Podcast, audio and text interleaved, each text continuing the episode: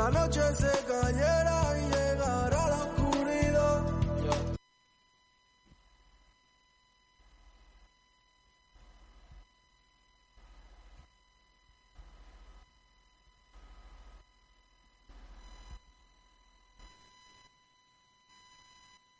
España comienza hasta la semana que viene los ensayos de la vacuna inhumana.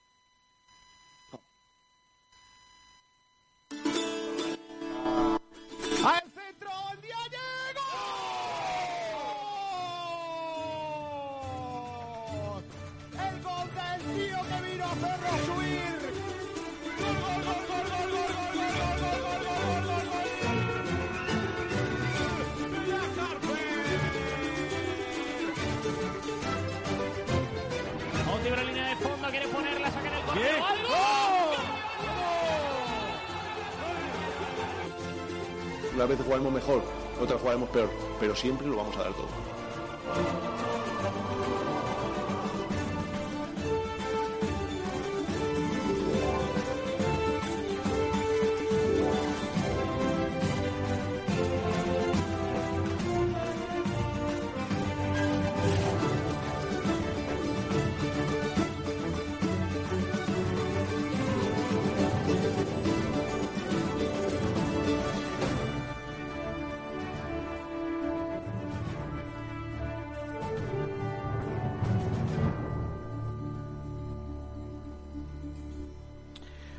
¿Qué tal? Muy buenas, saludos a todos y bienvenidos un día más a Frecuencia Malaguista en Sport Direct Radio. Ayer tuvimos unos problemas técnicos que ya están subsanados y hoy volvemos con la actualidad del eh, conjunto malaguista, que no es poca, es que ve la que está cayendo. Eh, no termina de, de- de- de ser una semana tranquila en esta pretemporada y la que vendrá, ¿eh? la que vendrá va a ser parecida. Lo que sí es que se va sabiendo ya es que el lunes tenemos sorteo del calendario. Eh, al fin ya el Deportivo de La Coruña está donde debe, en segunda B, y eh, también en Numancia, que por cierto ya ha dicho en sus redes sociales que empieza una nueva ilusión, que es el retorno a segunda división. Parece que esa podría ser la primera acción del pase por eh, las oficinas para eh, su presentación oficial de los jugadores ex del Numancia que están en cartera y ya firmados y esperando en Málaga para ser presentados tipo Escasi. Pero eso lo vamos a hablar en el día de hoy en nuestro programa en el que hay muchas cosas que contar de la actualidad malaguista. Ayer empezó el eh, stage de pretemporada, esa concentración con la ausencia de algunos nombres propios importantes, algunos de ellos con eh, lesiones eh, que luego os contamos, otros, bueno, probablemente con lesiones y también con otras particularidades que no son exactamente lesiones y que no están en esa lista eh, o en esa concentración que ha arrancado en el día de hoy. El domingo jugamos otra vez, en este caso frente a otro equipo de primera división eh, y, la última hora extradeportiva del Málaga que también eh, tiene mucho, mucho que contar. Eh, mientras tanto, el Málaga entrena en la instalación de Alaurín Golf y en el estadio José Burgos Quintana de Coín. Eh, voy a ir ya presentándole a los compañeros que están con nosotros, comenzando por el gran Sergio Ramírez. Hola Sergi, ¿qué tal? Muy buenas. Hola, buenas tardes a todos. Y creo que también está con nosotros por ahí Jesús Martín. Hola Jesús. Hola, buenas tardes, Kiko, ¿qué tal? Eh, a ver, a lo largo del eh, programa se irán incorporando más eh, compañeros en nuestro día a día. Vamos a conocer ya la última hora del Málaga Club de Fútbol. Como siempre, hacemos eh, con Sergio Ramírez la última hora deportiva del club y también lo que viene siendo información sobre salidas, llegadas, etcétera. Talleres Metálicos Diego Rodríguez, tu carpintería de aluminio al mejor precio, te ofrece la última hora del Málaga Club de Fútbol. Con Diego Rodríguez y sus talleres en metálicos, eh, nos vamos con esa última hora del Málaga Club de Fútbol. Sergio.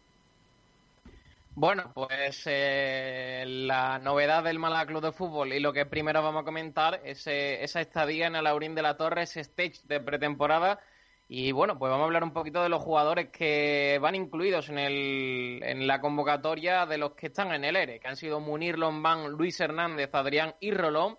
Así que esos son los futbolistas dentro del ERE que Pellicera ha decidido llevarse a Laurín de la Torre. Los que se han quedado fuera han sido Juan Cifuentes, Juanpi, Renato, Diego González, Dani Pacheco, Bularud y el nuevo fichaje del Málaga, Cristian Rodríguez, que anunció ayer en sus redes sociales que tenía muchas ganas de comenzar a entrenar con sus compañeros. El Además, parte, eh, espera, espera, eh, Sergio, espera. El parte médico oficial del club, porque lo digo porque, porque, claro, algunos de estos nombres propios no están entrenando por algo.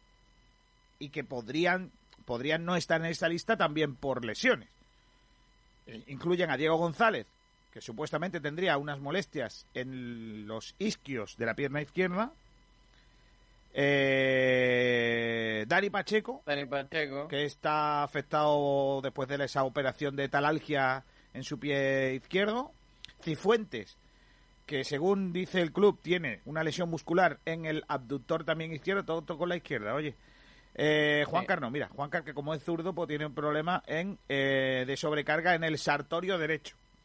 Renato Santos, que sigue con un problema en una contusión en la cadera derecha, mamma mía. Y Juan Peñor, que al parecer eh, tiene problemas en la rodilla, eh, le han hecho una resonancia y veremos qué tiene. Solo faltaría... Bueno, Sí. deja- déjalo, no quiero ni pensarlo. En fin, eh, ese es el parte médico. Eh, ahí faltarían algunos nombres propios de los que no han ido a esa convocatoria. Eh, por ejemplo, Adrián. No, Adrián se ha Ah, convocado. sí, Adrián sí ha estado. Vale, vale, vale, perdón, perdón, perdón. Ya decía yo. Coño, no, no, dice, no me he enterado, ¿no? Adrián sí. Sí. sí, sí, Adrián sí que estaba en Lo, esa- lo- en lo esa nombraba antes. Bueno, eh, bueno, a- habrá que ver, eh, Jesús, de esa lista de lesionados, quién está lesionado y quién de verdad, pues no han ido porque tienen otras cosas en la cabeza, ¿no? Claro, puede ser que alguno de ellos esté concretando alguna salida, como puede ser Diego González, ¿no? Su, su salida que ya sonó para el Cádiz. Pero sí, yo creo que sí, Kiko, que todo, que todo no son lesiones. Veremos en qué queda todo eso. Eh, Sergio, más cosas de esa actualidad del Málaga Club de Fútbol. Bueno, el Málaga que tendrá que jugar esos amistosos que restan antes de que acabe la pretemporada frente al Granada eh, el próximo domingo, frente al Español y frente al Alcorcón. Son los tres partidos que tiene el Málaga de momento cerrado y lo que se espera que el Málaga juegue en pretemporada porque va a estar muy difícil cerrar alguno más antes de que comience esa temporada, la segunda semana de septiembre, si es que no, no arranca con retraso. Hoy, eh, hoy es el cumpleaños de Keidi Vare, ¿no? Mira, pues felicidades. 23 años. 23 añitos Keidi Vare, madre mía. Felicidades, hombre, grande. Eh, porque de Keidi Vare, hablando de todo un poco, no se sabe nada. O sea, de, de hecho, eh, No. Sigue entrenando con el equipo y no hay ningún acuerdo cerrado ni con el ni con el español ni con nadie. Pues. No, de momento no hay nada cerrado. Eh, parecía que estaba ya hace una semana el acuerdo totalmente cerrado y que Katie Vare iba a salir rápido, pero la cosa se ha enfriado y de momento mm, no, no hay negociaciones. Se han roto las negociaciones por el albanés y vamos a ver si ya en la recta final de mercado vuelve a interesarse el equipo catalán o cualquier otro equipo para intentar llevárselo. Bueno, vamos a ver. De hecho, no hay, como digo, ninguna novedad en ese movimiento para, para incorporar al futbolista albanés. Más cosas, venga. Otro de los temas abiertos es el futuro de Luis Muñoz, el canterano malaguista que sonaba para el Elche tras el ascenso, pero la verdad que la cosa ha cambiado de, de tornas, ha dado un giro de 90 grados y el Elche no interesa tanto Luis Muñoz, Luis Muñoz al Elche, así que deberá decidir a ver eh, a dónde va y si el equipo ilicitano quiere lo quiere para su equipo. Eh, recordamos que los acontecimientos han cambiado tras el despido de Pacheta y parece que el nuevo entrenador no, no le interesa a Luis Muñoz y va a estar eh, difícil que elija su futuro. El Málaga ya, ya ha llamado al jugador y quiere intentar cerrar eh, su decisión en las próximas horas para no alargar mucho la situación de Luis Muñoz. Complicada situación, eh, sin duda alguna, la que tiene el jugador. Eh, ya os dije que no había. No, no tenía una oferta clarísima de primera división, no la tenía, porque si no ya hubiera dicho que sí. Y, y yo dudo, con esta nueva situación que tiene el club, yo dudo mucho que vaya a aceptar la propuesta del Málaga. A no ser que realmente no tenga nada. La del Oviedo es una situación, es una propuesta muy similar a la que tiene del Málaga. Sí, O sea, entre Oviedo y el Málaga, yo creo que Luis Muñoz aceptaría la del Málaga. Y la del No, Elche ha cambiado mucho después de las ínfulas del presidente del cuadro alicantino, que me parece a mí que se está volviendo un poco chalado. Pero bueno, eh, que haga lo que Sí, quiera. echado también a, a Jonatas y se está quedando sin sus mejores jugadores. Y es que estas cosas no las termino de ver muy bien. Ha traído un, un entrenador amigo, entrenador de- argentino. un amigo del amigo del amigo y Sí. yo creo que el Elche pinta regulero para la próxima temporada. Pero bueno, en fin, va a ser una cosa tan rara que vete tú a saber a dónde acaba el Elche eh, en un futuro. Más cosas de la actualidad del Málaga en lo deportivo y en los fichajes.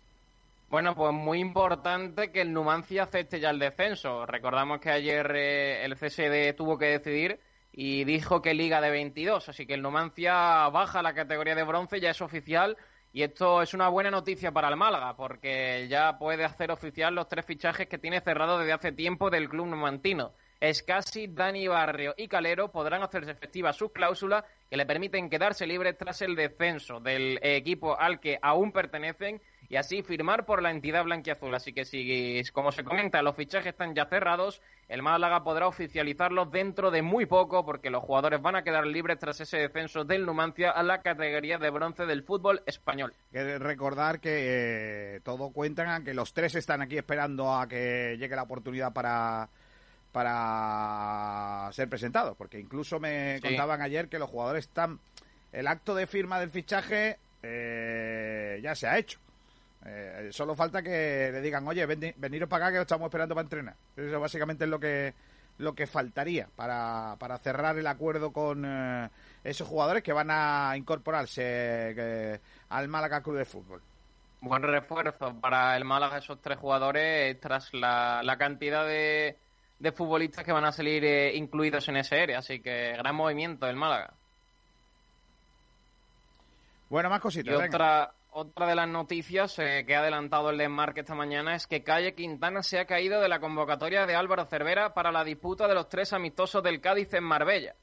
Eh, no ha entrado en esa lista de 30 jugadores eh, realizada por el equipo amarillo y el delantero nubense se acerca al Málaga porque parece que Cervera no cuenta con él y como se comentó hace tiempo, el delantero solo ve con buenos ojos la opción de recalar pedido en el Málaga Club de Fútbol. Sería una cesión sin opción de compra. Información que adelantan los compañeros del desmarque.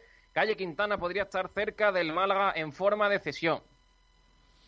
Bueno, pues vamos a ver eh, en qué en qué se termina certificando esa no convocatoria para los partidos que tiene el conjunto gaditano en tierras marbellís, donde está haciendo la pretemporada el eh, equipo que entrena Álvaro Cervera. Eh, y si termina de llegar eh, Calle Quintana. Oye, os voy a decir una cosa, ¿eh? Calle Quintana, eh, Orlando Sá, eh, Jesús Hoyos, mola, ¿eh? La verdad Sí. que sí, suena bien esa delantera. Y desde Morente por una banda se, se puede quedar una buena plantilla, ¿eh? Hombre, la verdad que, que, hombre, luego habrá que ver un poco todo, ¿no? Cómo van, cómo juegan juntos, ¿no? Pero, pero no me parece mal, mala idea.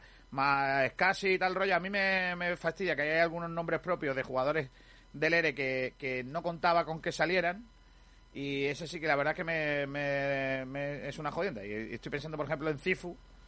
Y Sí. vamos a ver en qué, y, y en qué quedan esas posibilidades de, de, de que se queden otros de los jugadores importantes del equipo que están en esa lista de, del ERE. Más cositas.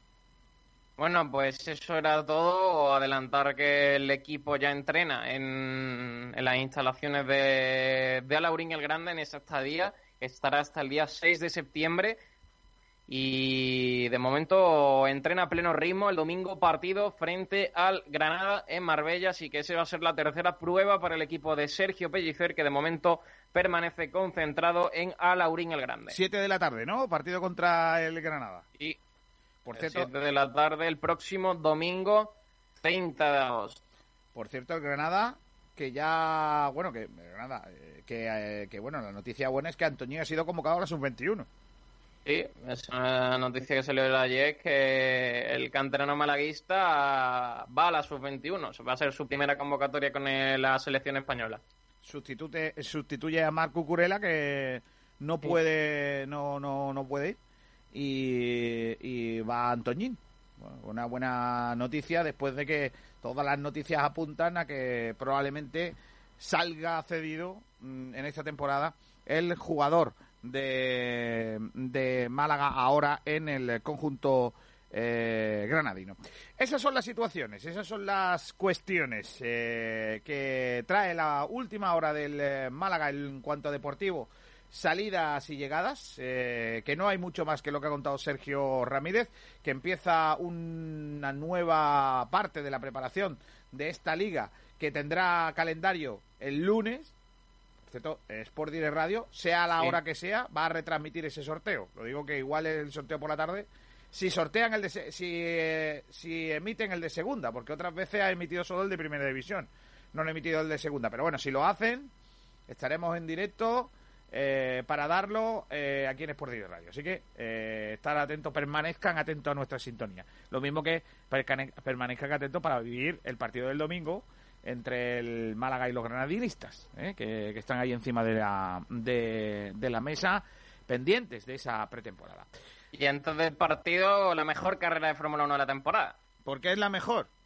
Porque el circuito es el que más me gusta. Spa Francorchamps. Siempre, siempre suelen pasar cositas y son carreras muy interesantes. Se llama Spa Francorchamps, ¿no?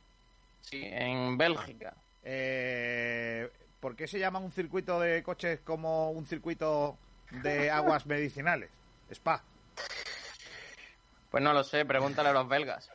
Lo, diga que, que lo que de lo que entienden de verdad es de bicicleta, ¿eh? No, no, no entienden Sí. de coches, pero bueno.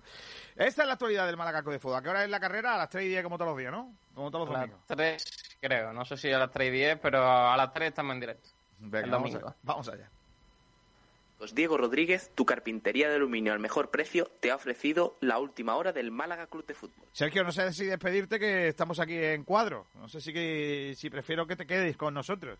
Para que no se quede Jesús conmigo ahí solo mano a mano. A comentar un poquito las cosillas.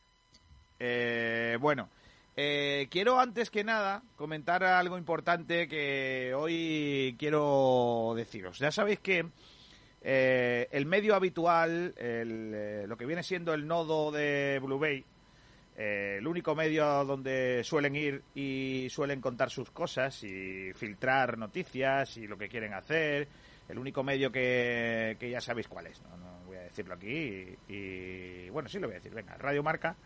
Eh, bueno, pues ayer anunciaba que Blue Bay eh, había puesto sobre la mesa la posibilidad de colaborar económicamente con el club en esta difícil situación en la que se encuentra eh, ante la el ERE. Y teniendo en cuenta que, que ellos saben ya que Altani tiene sus días contados en la, en la entidad mm, eh, y, que, y que lógicamente bueno pues está encima la, la, espada de Damocles, ¿no? Eh, bueno, pues ayer eh, los Blue Bay y, su radio de cabecera hablaban de, de esa propuesta que habrían ofrecido al administrador judicial para colaborar con el Málaga Fútbol. A buenas horas mangas verdes, que digo yo, pero bueno, no deja de ser una propuesta. Yo voy a contar lo que sé, porque claro, igual que Blue Bay tiene su sitio para ir a contar eh, sus cosillas, pues nosotros también tenemos nuestra gente que también nos cuentan sus cosillas. Desgraciadamente Blue Bay, por lo que sea, elige unos sitios y no se la da a todo el mundo esa información.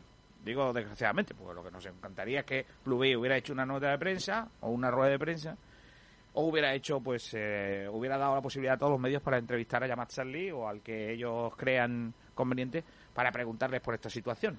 Pero como eligen un medio, pues bueno, eh, los compañeros hacen su trabajo y, y me parece fantástico. ¿Qué ha hecho Blu-ray? Sinceramente, para que para que mm, no haya problemas, ¿vale? Blu-ray lo que ha hecho es hablar con el administrador judicial y ofrecer colaboración económica. Eso es una verdad como un templo. Blu-ray le ha dicho a José María Muñoz, te presto pasta para evitar el ERE, te presto pasta para no tener que echar a los jugadores. Eh, a cambio, claro, porque ya sabéis que nadie presta Blue Bay, que por cierto no ha puesto nada más que 98 céntimos, como sabéis, eh, hasta ahora en el Málaga. Para unos una gestión muy buena y 98 céntimos, para otros una gestión no tan buena y 98 céntimos. Eh, lo que quiero decir con esto es que eh, Blue Bay da un paso hacia adelante y le dice al, al- a José María Muñoz, al interventor judicial y ahora pues el, máximo, eh, el jefe de todo, ¿no? Ahora mismo. Aunque el máximo accionista sigue siendo Altani, desgraciadamente, ¿no? Le dice, oye, que la cosa está muy mal, mm, si la cosa está muy mal, no te preocupes, yo te presto la pasta para evitar el ERE y que se vayan estos jugadores que son tan buenos, a cambio de que me des eh, ese, eh, me pagues ese dinero que yo te presto, me lo devuelvas en acciones de Altani cuando se las quiten o en su momento cuando se haga una ampliación de capital. Lógicamente, Blue Bay ya lo explicó el otro día muy bien Jesús Burgos y lo hemos explicado aquí nosotros en su día. Blue Bay tiene una acción preferente, porque lo dice la ley, no, no, no por otra cosa, cuando haya, si es que hay una ampliación de capital. Primero será Altani, luego será Blue Bay y luego serán pues, los pequeños accionistas, etcétera, etcétera. Eh, con lo cual, esa opción preferente ya la tienen. No, no la están consiguiendo pidiéndole a José María Muñoz que acepte su oferta económica. ¿Qué es lo que sí están consiguiendo? Bueno, pues es verdad que, que prestándole dinero se aseguran que el van, a, van a devolverle ese, ese dinero, ¿no? Y un poco aseguran también eh, de manera estratégica eh, la compra de esas acciones que eh, podría eh, significar en su día también otro dinero en el caso de que alguien venga a comprar el club, a comprar la entidad. Hasta ahí todo contado así puede ser, puede ser hasta guapo, ¿no? Es decir, tú dices, ostras, ahí viene una gente que, que puede evitar el ERE, ¿no? Pero claro, luego viene el tío Paco con las rebajas, que es, ¿se puede hacer? ¿Es legal eso? ¿Puede un interventor eh, judicial aceptar dinero de un inversor a cambio de unas supuestas acciones cuando sean no sé qué? ¿Puede un interventor judicial aceptar un dinero para evitar el ERE eh, a cambio de una supuesta ampliación de capital que no se sabe si se va a hacer? Pues yo creo que es bastante complicado. Legalmente es bastante complicado. Lo que me dicen a mí fuentes judiciales, ya he dicho que igual que nuestros compañeros tienen eh, la fuente de Blue Bay, que es muy buena, da una agua muy buena esa fuente, eh, pues nosotros tenemos nuestras fuentes judiciales. Y la fuente judicial a nosotros nos dicen que José María Muñoz no puede aceptar ese dinero. No puede aceptar esa operación.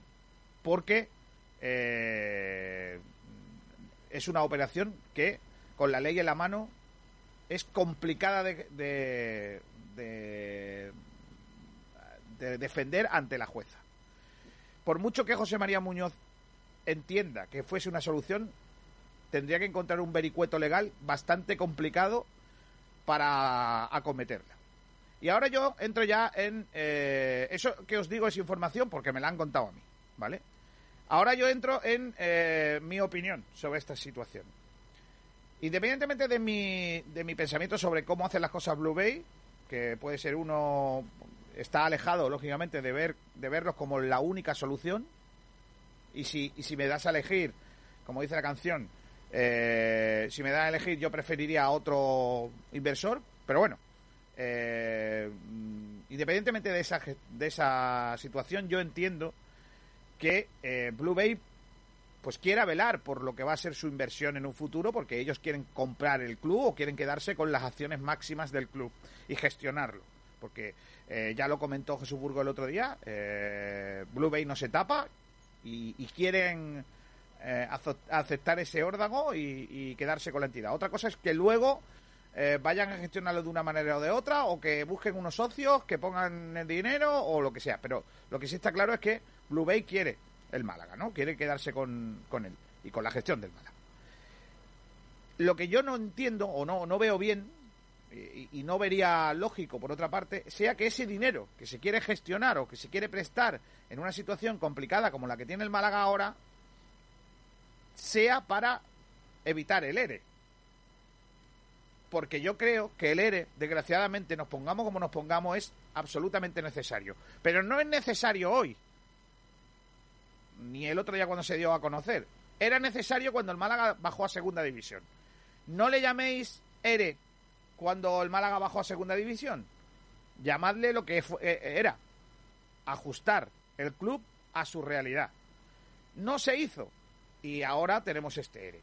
¿Qué ocurre si, imaginaos que se pudiera, eh, Blue Bay pone la pasta y evitamos que jugadores de la talla de Juan Piañor, Adrián González, Cifuentes, Luis Hernández, eh, todos los que están en ese ERE, Renato Santos, etcétera, etcétera, Olaru, todos esos, eh, pudieran seguir siendo jugadores del Málaga. Pues que el Málaga no habría solucionado nada. Porque lo que evita ese- esa inversión de dinero es que salgan los jugadores, pero seguiríamos teniendo jugadores con unos salarios absolutamente sobredimensionados ante la realidad del club, unos salarios que yo creo que no, no valen, sinceramente no valen, eh, los jugadores que estamos hablando no, no valen el- el salario que tienen, porque no lo han demostrado primero, y segundo porque creo que están súper inflados, y no tendríamos más remedio que aguantárnoslo. Con lo cual, estaríamos perdiendo una magnífica oportunidad para solucionar los verdaderos problemas que tiene el club, que no son de un día, que son problemas de, muchos días. Por eso ver la solución, eh, o querer vender la solución de los Blue Bay como la solución tal, y querer echar la piedra en el tejado de José María Muñoz, como diciendo, no está permitiendo que venga Blue Bay a ayudar y que hay una empresa interesada en poner pasta eh, y que hay que ver lo malo que es José María Muñoz, a mí me parece bastante, mm, ¿cómo lo diría? Eh, para no herir a nadie.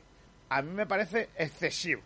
Yo creo que José María Muñoz no es tonto, sabe qué puede venirle bien y qué puede venirle mal al club y creo que igual que entiende que no puede eh, lapidar las opciones del club aguantando a determinadas nóminas, entenderá que no puede hacer una operación que solo sirva de momento para dar un paso hacia adelante y una patada a seguir. Yo creo que es mejor acometer este ERE como se está produciendo, por mucho que nos duela que se vayan algunos jugadores que son muy importantes, ya no solo deportivamente, que también, sino que también son importantes porque, bueno, se le tiene un aprecio, se le tiene un cariño y tienen unos valores personales que probablemente estén alejados de eh, pues la- lo que le va a pasar que salir del club como van a salir.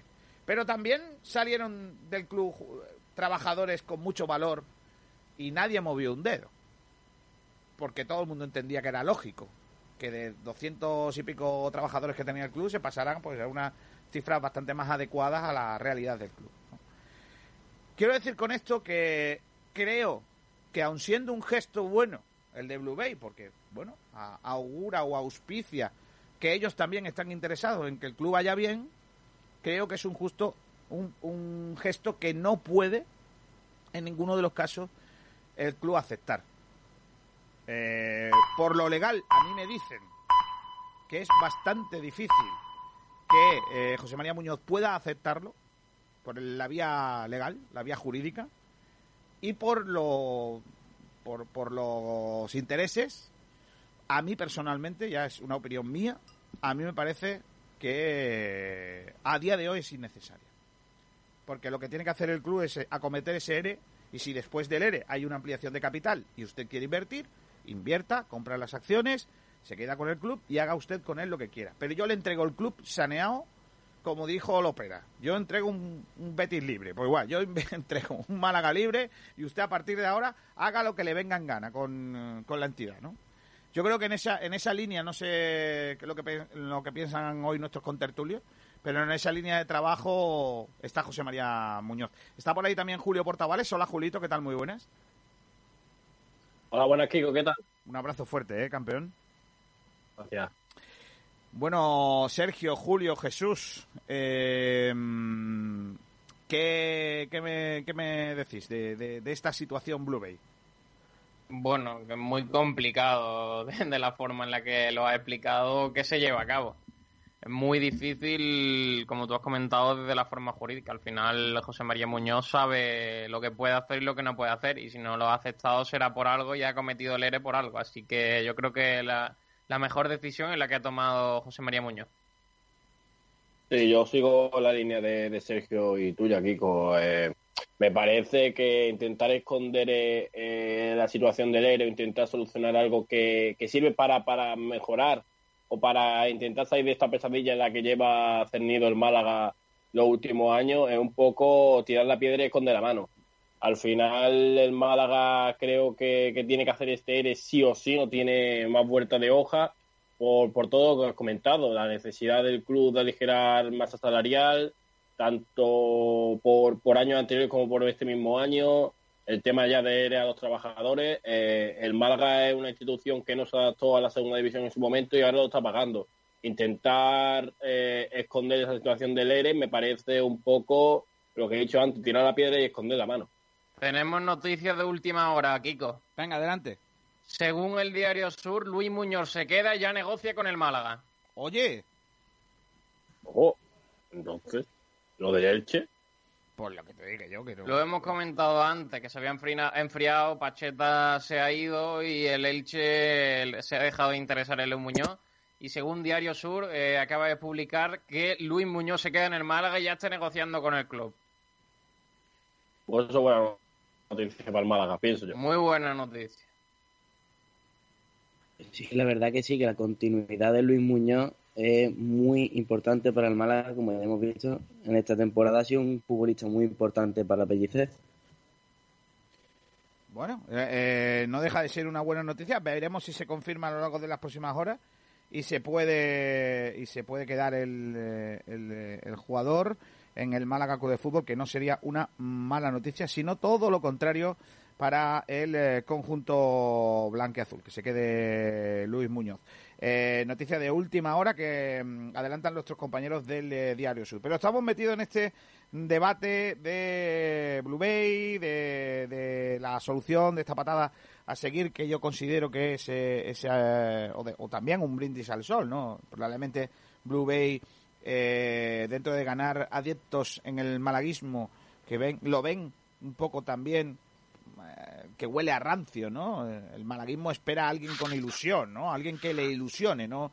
No Blue Bay. Blue Bay no, no, no, no tiene esa imagen de alguien eh, que realmente signifique la ilusión para un alguien que venga a arreglarlo, ¿no? Tú le preguntas, tú haces una encuesta al malaguismo y le preguntas, ¿te ilusiona Blue Bay? Y la respuesta es no. Por mucho, por mucho que, que signifique alguien que no es Altani, ¿no? O el enemigo del, de Altani que ha sido el demonio pinchapapas, ¿no? Eh, en realidad Blue Bay no ilusiona. Ilusionará a algunos, pero no, no a la gran mayoría. Y entonces, pues lógicamente es una situación que, que Blue Bay quiere arreglar, porque es probable que Blue Bay siga con el control del club. Eh, todo apunta a que ellos quieren quedarse con el, con el Málaga, ¿no? Entonces, bueno, eh, empezar eh, con, eh, controlando un club eh, en el que es probable que la gente eh, no te quiera de, de primer inicio, te tengas que demostrar cosas, pues, oye, pues esto es una buena manera, ¿no? De, de- de decir, oye, no, yo estoy aquí, ¿no? Fijaos bien, ¿no? El otro día cuando se presentaba, pues que TC se había renovado con el club, mucha gente decía, bueno, ¿y dónde está Blue Bay, no? ¿No queréis quedaros con la entidad? ¿No queréis apostar? ¿Por qué no patrocináis al equipo? Bueno, pues una manera, a lo mejor no, no patrocinando, es una manera de echarse hacia adelante y decir, oye, no, yo me quiero quedar con esta se- tal, y que no quede duda de que ellos quieren quedarse con la entidad, ¿no? Sigo pensando que es un brindis al sol y que José María Muñoz no, no lo va a aceptar. De todas formas, lo que no se puede ahora es eh, poner el paredón a José María Muñoz y pensar que no aceptar ese dinero eh, es por una cabezonada de José María Muñoz, con lo que estaríamos haciendo lo mismo que Altani, ¿no? Que es criminalizarle, ¿no? Cuando en realidad lo que está haciendo José María Muñoz yo creo que es algo que le está doliendo mucho, que es acometer un, un plan de regularización de empleo, un expediente eh, de regularización de empleo que al final pues no le gusta a nadie, porque se están quedando gente sin, sin trabajo. Es verdad que lo que menos molesta son los jugadores, ¿no? Pero también hay en ese, en ese ERE jugadores que significan mucho para el club, independientemente de lo que cobran, ¿no? Porque, porque son gente que, que se le tiene mucho aprecio de- dentro de la entidad, ¿no? Eh, sí, sí, Julio.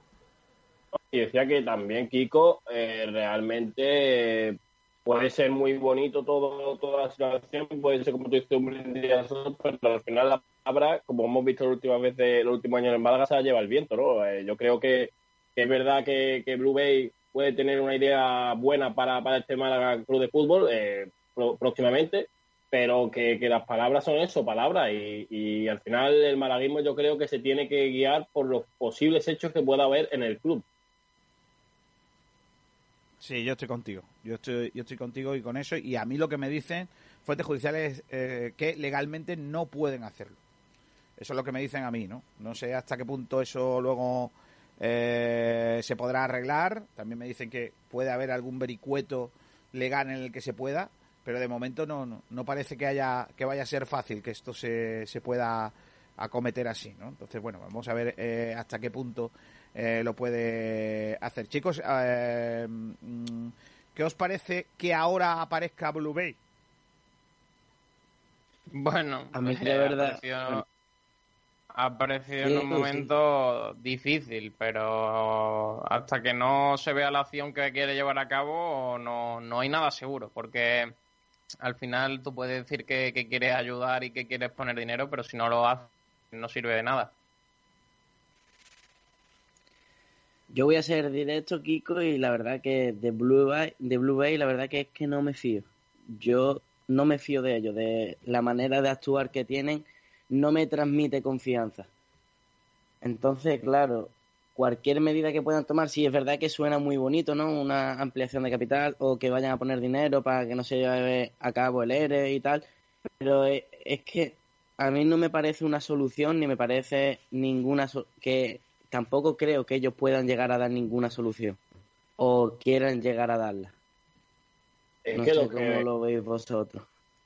Lo que opina Jesús es verdad que es muy, muy cierto. Hay mucha, hay un gran parte del malaguismo que no se fía de Blue Bay. Y, y, y está en todo su derecho de no fiarse, más que nada porque tampoco eh, Blue No Bay ha ha hecho dado- tampoco nada grande por el club. Claro, ¿no? Y además que dado tampoco nada que tú digas para poder fiarte de ellos, porque es verdad que en su momento, bueno, eh, hablaban mucho, hablaban mucho, lo vuelvo a repetir, ha, habi- ha habido muchas palabras, pero luego no hemos visto acciones Lo-. Los hechos han sido contados con el dedo de la mano, con los dedos de las manos. Así que eh, a mí tampoco me, me transmite confianza. Al final, una empresa que ha comprado un club por 98 céntimos, no sé, no, no, no suena muy bien. Eh, sobre eso, o- os pregunto, eh, ¿creéis como yo que forma parte de una historia para, para lavar la imagen de Blue Bay? Yo creo que sí. Yo creo que Blue Bay, como tú dices, Kiko, pues al final tiene que un poco lavar su imagen de cara a la galería, ¿no? Que es lo que lleva intentando, creo yo, esto es opinión, en este último año, en estos últimos meses. Eh, recordemos, lo vuelvo a repetir, eh, no quiero ser cansino, pero es que las palabras se las llevan en el viento y Blue Bay ha, ha- ha dicho cosas muy bonitas, ha dicho cosas que, sobre el papel están muy bien, pero que luego muchas de ellas no se han representado en acciones. Entonces, claro, ahora cómo te fías, lo decía Jesús antes, ¿cómo te fías de, un, de una empresa en la que eh, mucho de lo que dices no lo ha cumplido, o no lo ha hecho, o solo lo ha dejado en palabras? Hay que, hay que tener cuidado con cómo, cómo se encara esta situación que se antoja también un poco complicada. Eh, Sí, eh, sí, sí. Yo, yo creo que es bastante claro lo que ha dicho Julio. Eh, están intentando decir cosas que suenen bien, pero vamos a ver si las llevan a cabo, que eso es lo, lo que realmente importa. Lo que ellos quieran hacer lo- o lo que digan no, no es lo que realmente tienes que ver. Tienes que ver que vayan a hacer cosas y que de, de lo que digan eh, ejecuten esas acciones. Bueno, es un Yo importante paso. Pa- para mí es un importante paso porque, perdón, en realidad es la, mm, es verdad que han hecho un gesto muy importante para solucionar un tema que estaba ahí encima de la mesa, ¿no? Está ahí bien, ¿no? Y, yo la verdad que, estoy súper, súper convencido de que, que ha sido de cara a la galería y bueno, y para decir, mira, aquí estamos nosotros y empezar a creer nosotros los que no crean, ¿no? Hasta ahí bien, ¿no? Yo, yo entiendo a Blue Bay, eh, pero yo creo que ellos saben perfectamente que es una situación que no se puede dar. Porque aquí tontos no hay nadie. O sea, está claro que el abogado, abogado de Blue Bay, los, los abogados, los abogados de Blue Bay le dirán a Blue Bay, escúchame, que por lo que sea, ¿eh? que igual lo que estás pidiendo es complicado, ¿eh? que esto igual no va a salir. ¿Sabes? Entonces, es un tema que está ahí encima de, de la mesa, ¿no? Bueno, eh, contadme cositas antes de irme a la publi. ¿Queréis contarme algún algún temita más añadido a esto o, o vendo ya temas? Es que hoy, chicos, aguanta, aguantad, un poquito ahí, ¿eh? Porque hoy Pues, os voy a presentar un nuevo patrocinador. ¡Ojo! Cuidado con lo que viene hoy, ¿eh? Vamos a ver, vamos a ver. ¿Sabéis qué- qué- quién creéis que es el, el la, la no sé, el futbolista con mayor futuro del mundo? Hombre, claramente, claramente eh, Nacho Carmona. Un gran...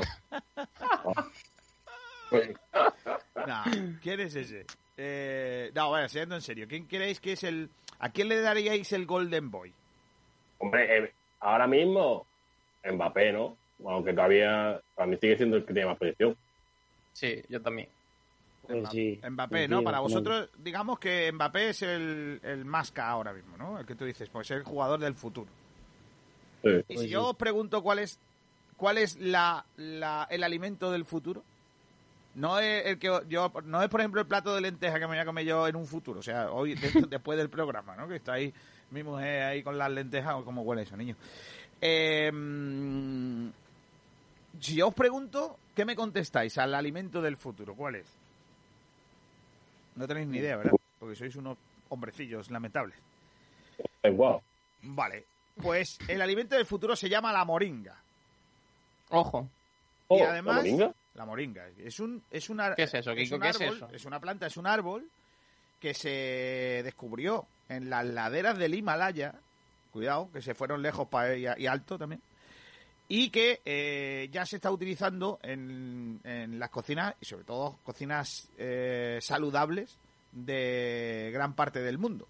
Y tenemos la suerte de que en Rincón de la Victoria, no en, no en cualquier sitio, no, no, no en Estepona donde los voladores, no, no, no, no, no. En Rincón de la Victoria hay una plantación de moringa, de árboles, además, que no son arbustos, sino árboles que tienen más, de la planta que significa el alimento más rico que hay ahora mismo en el mercado.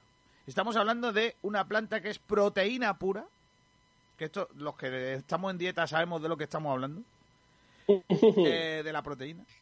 Y estamos hablando de una planta que se puede consumir tanto en infusiones como en hojas secas, como en aceites y como en cápsulas eh, o en polvos para añadir a cualquier bebida soluble o a cualquier eh, guiso y que proporciona, atención, vitaminas A, C Ojo. y E, 46 minerales, es antidiabética, es diurética, ayuda a la eh, mm, puesta, no es la palabra técnica, pero yo la voy a decir como me viene ahora mismo a la cabeza, la puesta en marcha y, la sal- y mantener la salud del corazón. Es antiestresiva, o sea, no, no, no, te ayuda a que en los momentos de conflicto personales estés pues, más oye, pues mira, yo estoy aquí, tengo aquí un conflicto, no me llega el salario a fin de mes, pero no te preocupes que yo me tomo la moringa y estoy más, voy a tener más fuerza para sacar esto para adelante. Pues esta es la moringa. Y, y se llaman los chicos de la empresa moringaspain.com, os podéis meter en su página y conocer más de un alimento, que es el alimento del futuro, que la OMS, que mira, ahora que se habla tanto de la Organización Mundial de la Salud, dice que es eh, un eh, alimento muy importante de introducir dentro de nuestra dieta y que lo, lo, lo podéis consumir de aquí, de casa, de- de Málaga, de Rincón de la Victoria. Así que os voy a poner la cuña, ahí os lo explica todo, todo, todo y ir conociendo toda esta historia. Ya hay mucha gente que yo le hablo de la moringa y me dice, pues yo me la tomo y estoy fantástico. Pues mira, mira, aquí está la moringa. El vegetal más nutritivo conocido hasta la fecha, Moringa Spain, con el sello de sabor a Málaga. Cultivamos, producimos y exportamos desde nuestras explotaciones de Rincón de la Victoria. Seleccionamos las hojas maduras de árboles que producen hojas de alta calidad, del 32 al 35% de proteínas, superior al producto que llega de terceros países. La moringa es una proteína vegetal recomendada por la OMS por sus beneficios para el cuerpo. Contiene más de 90 nutrientes, entre ellos 46 antioxidantes, vitaminas A, C y Que evitan el efecto de los radicales libres en el organismo, retrasando el envejecimiento. Reduce la hipertensión y el colesterol. Es diurético y antidiabético. Mejora las funciones del hígado. Es un gran estimulante cardíaco y circulatorio. La moringa aumenta la resistencia física y mental en situaciones de estrés y ayuda a obtener un estado de salud óptimo. Se pueden consumir en cápsulas, infusiones, en polvo. Infórmate en moringaspain.com. moringaspain.com. Málaga se a dormir. La mejor comida, la de siempre, los sabores de nuestras madres, de nuestras abuelas, cómo añoramos el buen cuchareo. En el caldero te retrotraemos a los sabores de siempre con un menú del día al estilo malagueño. Prueba nuestro gazpachuelo y nuestra amplia variedad de arroces y platos de cuchara, elaborados con todo el sabor de nuestra cocina de siempre, de Málaga, de nuestra gente. Venga a tapear, estamos en pleno barrio de la Victoria. Prueba nuestra especialidad en bacalao gratinado, todo regado con una amplia bodega con los mejores vinos del territorio español. Prueba nuestras carnes, chuletillas a la brasa, solomillo, entrecot y remata con uno de nuestros postres caseros. El Caldero, Compás de la Victoria 18, teléfono de reservas 951 99 48 39. El Caldero, el sabor de siempre, el que tanto añoramos.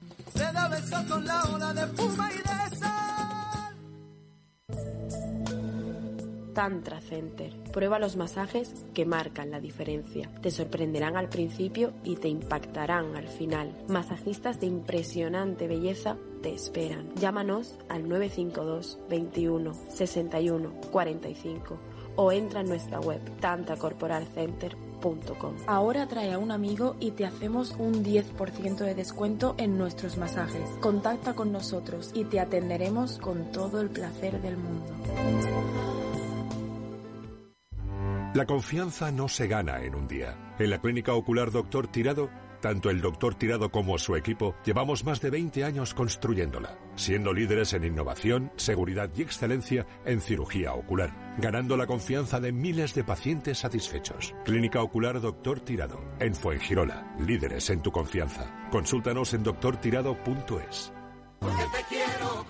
En pleno centro histórico de Málaga, el sabor y la calidad se llaman Bodega El Patio. Ponemos sobre su mesa una carta para los mejores paladares bañados con los excelentes vinos de nuestra bodega. Estamos orgullosos de nuestros arroces, premiados en Valencia por su sabor tradicional y su calidad. Pruébelo y descubra el auténtico arroz mediterráneo. Tapas, carnes, guisos, pescados del día con especial atención a nuestro pulpo a la brasa y completa tu cena o almuerzo con los deliciosos postres caseros de nuestra cocina. Somos un rincón ibérico en el centro de Málaga. Ven a calle Granada 39 y visita Bodega El Patio. El gusto por la comida en pleno centro de Málaga. Teléfono 952 21 20 31. Quiero comer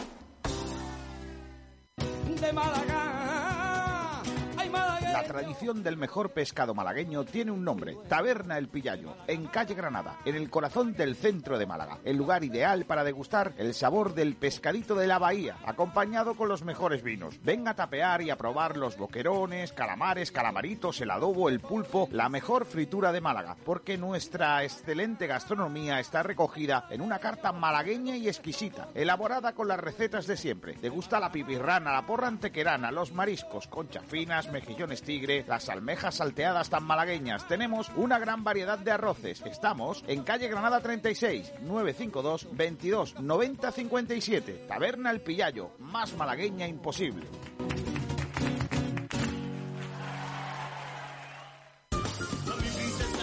El principal distribuidor de bebidas de la Costa del Sol se llama Comercial Torremolinos Costa. Vinos y jamones Finca La Biznaga, jamones de Extremadura y Salamanca. Los vinos Finca La Biznaga procedentes de Castilla y León y Galicia te permitirán saborear y disfrutar de la mejor clase y todo el aroma de la uva en tu hogar o establecimiento. Contamos con dos grandes emblemas de nuestra marca, un blanco joven y nuestro tinto especial con cinco meses en barrica. Llama ya al 952 62 11 25 y pide más información o entra en nuestra web comercialtorremolinoscosta.com. No te quedes sin tu vino y sin tu jamón Finca La Biznaga. Comercial Torremolinos Costa, el distribuidor que necesitas. Escápate con tu pareja o familia a la posada del bandolero en el Borje, municipio malagueño libre de coronavirus. Disfruta de dos siglos de historia en la casa del bandolero y forajido más conocido, El Bizco del Borge. Alójate en una de nuestras seis amplias y confortables habitaciones en un entorno rural. Y por supuesto, saborea en los distintos salones y espacios de nuestro restaurante la mejor gastronomía basada en productos locales, con platos típicos de la charquía y un toque de vanguardia. Solomillo a la pasa, ajo blanco, guisos, carnes a la brasa y mucho más. Además, te ofrecemos una gran variedad en vinos de Málaga. Conócenos, La Posada del Bandolero. Estamos en Calle Cristo, en el Borge. Teléfono de reservas 951 83 14 30. Historia, cultura, paisajes, gastronomía. En tu escapada en La Posada del Bandolero, en el Borge.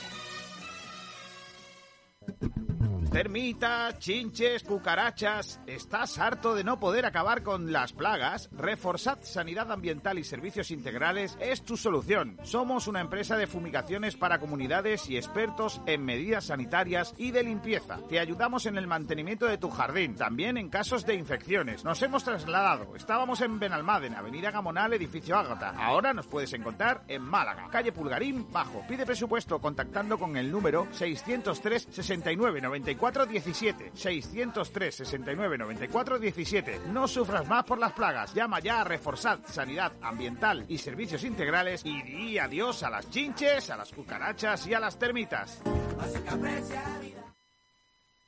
Apreciamos la vida y apreciamos estar con ustedes todos los días contándole cositas. Vamos rápidamente con los temas del día, que son las 12 y 52 minutos y tenemos por delante un montón de asuntos a través de nuestras redes sociales. Eh, saludamos a todos los que nos estáis escuchando por Facebook Live, por eh, Twitter, eh, a través de Evox, a través de esa plataforma eh, creada por españoles, que, está, bueno, que es número uno en el mundo de descargas y, y que cada vez sois más los que nos seguís a través de esa de esa línea y en cualquier momento del día nos estáis escuchando. Y hay gente que, que se escucha el programa dos veces. Ayer me lo dijeron y yo decía, pero bueno, vamos, de verdad, en fin, ahí, a ver si nos pillan más errores.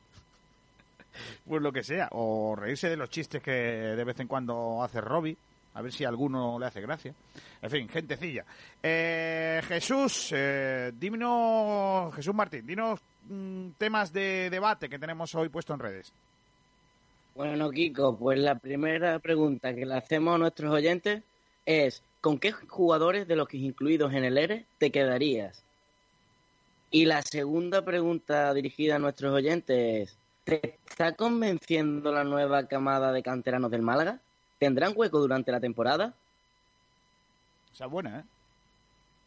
Buena... Es bastante buena, viendo las actuaciones de los canteranos en los partidos de pretemporada que llevamos, ¿eh, Kiko? Pues sí. Eh, ¿Con qué quieres empezar? A ver.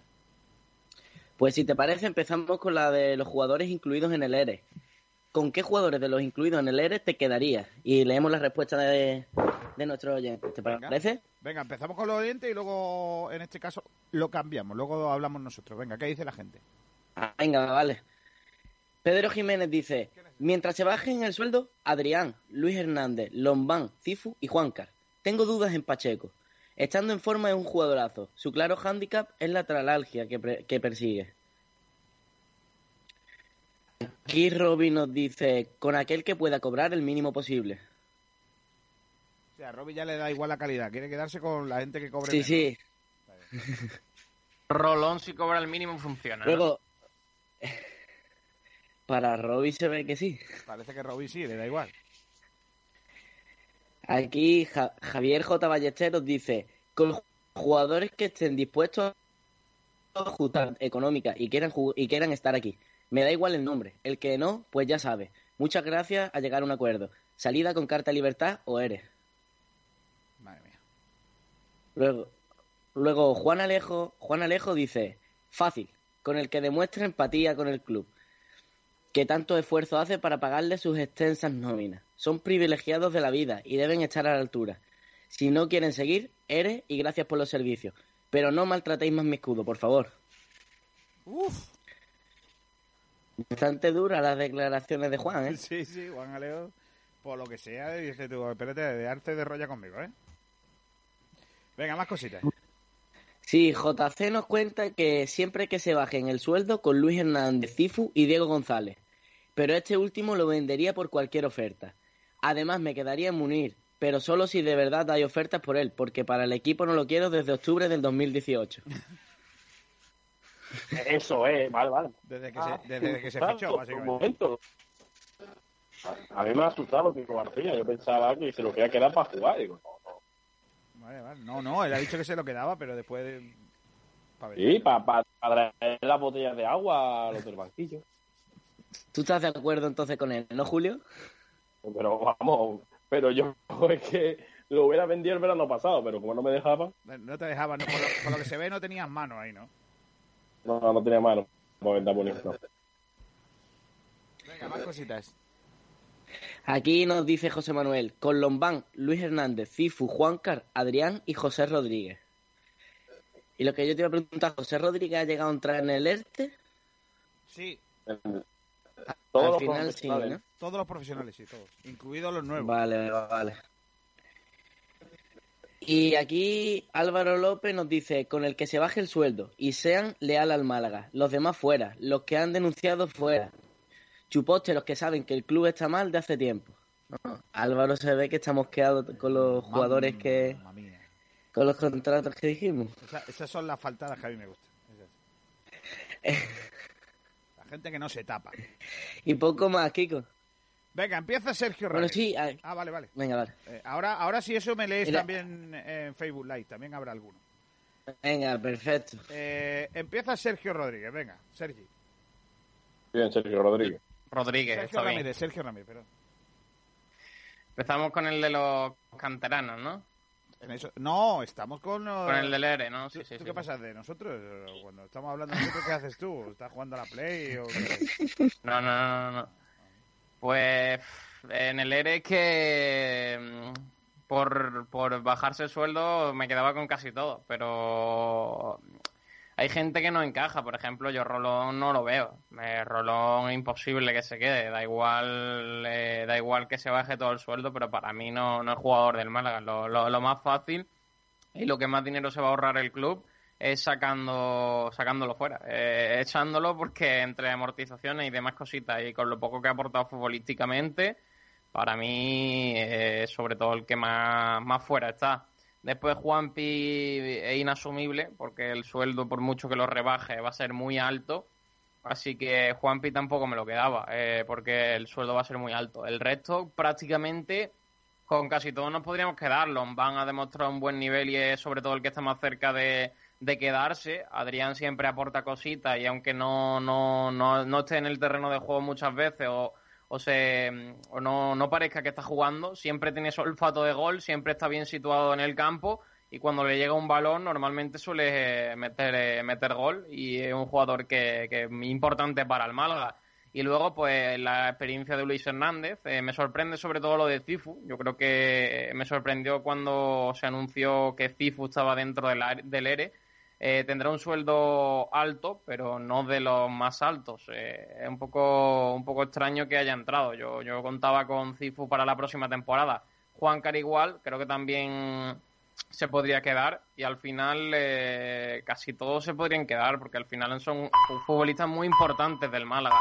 Eh, si, si se adaptan a, a lo que el Málaga puede pagarle, pues me quedaría sobre todo, sobre todo con Adrián y con Luis Hernández y con Lombán, porque es la zona que más problemas vamos a tener, porque si el Málaga anuncia el fichaje de Scassi, de Dani Barrio y, de Calero, la posición que más, eh, más problemas vamos a tener, si despedimos a casi todos los que están dentro del ERE, eh, va a ser la defensa. Entonces yo creo que me quedaría sobre todo con la parte de defensa. En el centro del campo lo vamos a tener cubierto con eh, la negociación y con la llegada, el, el regreso de Luis Muñoz y Escasi y con lo, lo que tenemos en la plantilla. Y al final yo creo que lo que más primordial debe de ser es quedarse con la parte de la, de la defensa, que es donde más problemas vamos a tener.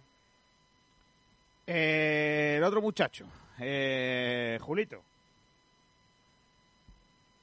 Bueno, a ver, tenemos que pensar que obviamente están todos los jugadores profesionales en CNSR y a partir de ahí tenemos que, que analizar un poco características y situaciones de cada uno.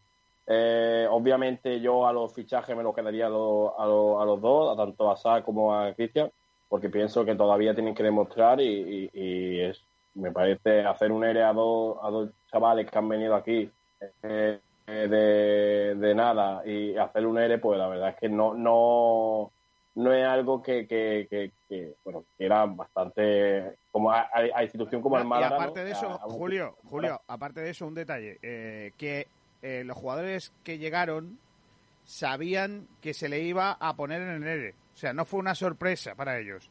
O sea, se les dijo, sí, pero- oye, que te vamos a fichar, pero que te vamos a meter en este ERE, pero no te preocupes que esto está tal. ¿Sabes? Que está, Claro, está hablado con ellos. Digo, pero, por, pero por eso hay que tener, hay que, a esos dos hay que tenerlos guardados como, como jugadores que van a jugar el año que viene con el Málaga. A partir de ahí, a partir de que esos dos tienen que estar sí o sí, ya va reduciendo el cerco de jugadores que se pueden quedar, porque no se pueden quedar todos.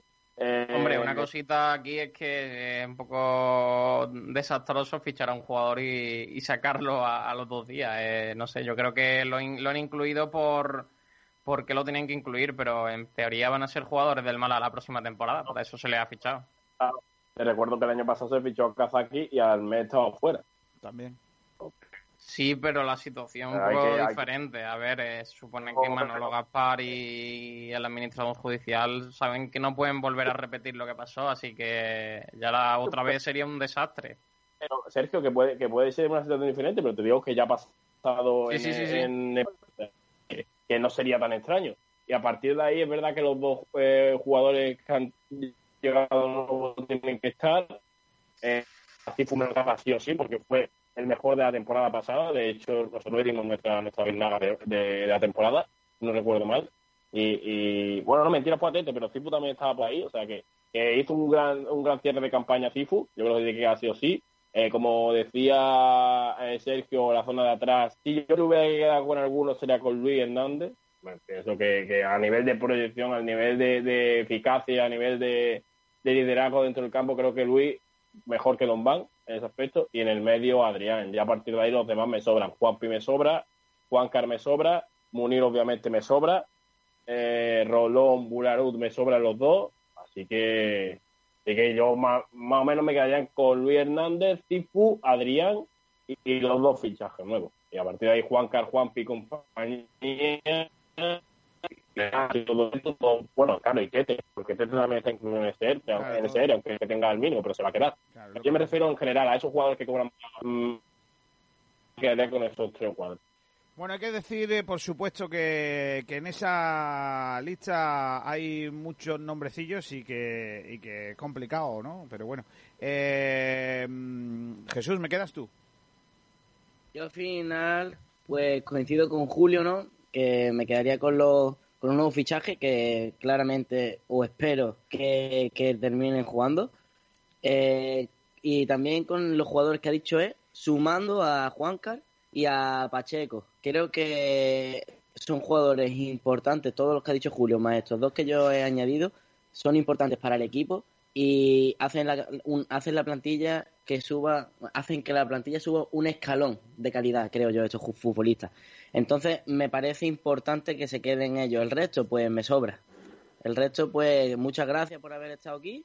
Habéis hecho lo que habéis podido, pero ya se ha acabado vuestra historia en el Málaga.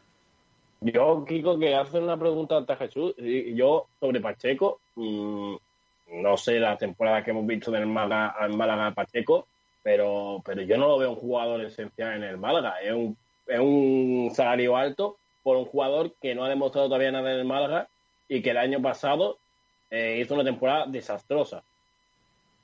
Pero Julio es un futbolista que sabes lo que te puede llegar a dar, sabes que él tiene una Es capacidad que yo creo que, en otros un no buen tienen. momento, cuando las lesiones le respetan, puede ser un jugador bastante importante. Yo creo que no ha tenido Claro. suerte y tampoco ha tenido esa continuidad que para, para poder decir eh, lo ha hecho bien o lo ha hecho mal. Ha sido dos temporadas muy complicadas, con muchos altibajos, muchas lesiones y muchos parones.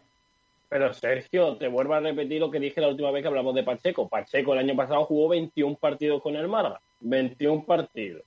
Que 21 partidos no es moco de pavo tampoco. ¿Y qué demostró Pacheco? Que dio una asistencia y no dio ni un gol.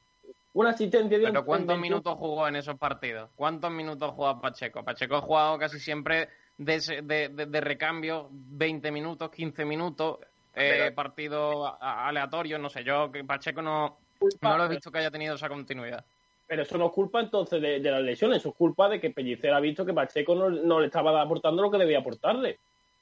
No, pero no ha tenido esa continuidad que, que pueda decir, ostras, vamos, eh, que tenga 10 partidos seguidos jugando. Al final, y- y Pacheco ha jugado muchas veces con esa con esas molestias, entonces es imposible que, que diese su nivel real. Yo creo que le falta una temporada en la que coja confianza, una temporada en la que en la que tenga continuidad y una y al final es eso, que si el futbolista eh, juega muy pocos minutos y tiene molestias y demás problemas y la situación que, que se ha vivido en el Málaga desde fuera, eh, yo creo que se ha juntado todo y Pacheco ha tenido una temporada muy complicada. Yo creo que puede aportar muchas cosas, pero es un poco incógnita, porque viendo las dos temporadas que, que ha pasado, eh, puede salir mal, que es lo más probable, puede salir bien. Así que es un poco una apuesta arriesgada y el Málaga no está para arriesgar eh, en ese, en ese aspecto. Yo en ese sentido creo, eh, habría que preguntar otra cosa, ¿no? Es decir, eh, de todos estos nombres propios que estáis poniendo encima de la mesa, de jugadores que os gustaría quedarte y jugadores que no os gustaría quedaros, ¿cuántos de verdad creéis que tienen mercado? Pues claro, eh, aquí todo el mundo, en algunos de los casos, pues se da golpes de pecho. Por ejemplo, ahí Blue Bay hasta quiere poner dinero para evitar el ERE, ¿no? Pero es que hay, hay, yo creo que hay gente en ese ERE que, te digo la verdad, como lo pienso, es que no merecen otra cosa que un ERE. Hombre, claro. Entonces, claro, yo para mí no es un problema para algunos jugadores que lo metan en el ERE, sinceramente. Porque a mí, que Rolón esté en el ERE, me importa un comino. Porque creo que el chaval está ganando un dinero que no merece. Sí, porque está trabajando, ¿no? Pero no por, lo- por- no por sus, sus, bueno, sus prestaciones. Que creo que están muy alejadas de lo que, de lo que él cobra y de la calidad que hay que tener para jugar en España. Eh, fíjate tú, ¿eh? ya lo he dicho más de una vez, que prefiero, me, me duele más que esté en el Cecchini, que el chaval mm, por lo menos ha querido salir para jugar, que es que Rolón no ha querido ni salir. Y, y, por ejemplo, Juan Piañor, que hasta me cae bien el chaval, me parece injusto, que eh, me, parece justo que esté en el ERE porque a Juan Piañor se le ha pretendido sacar el año pasado y mandarlo a Rusia y no quiso cuando, oye, pues mira, a lo mejor tú te vas a Rusia y en estos momentos no estaríamos en esta situación. Pues oye, ahora te aguantas. Ahora te aguantas. Entonces, claro, hay jugadores para mí que en ese ERE está muti- justificado. Para otros no. Porque, por ejemplo, Adrián, que es probable que no se pueda ni siquiera llegar a la situación de arreglar eh, o bajar tanto el salario como que él para que él pueda aceptar la oferta del Málaga, no merece salir.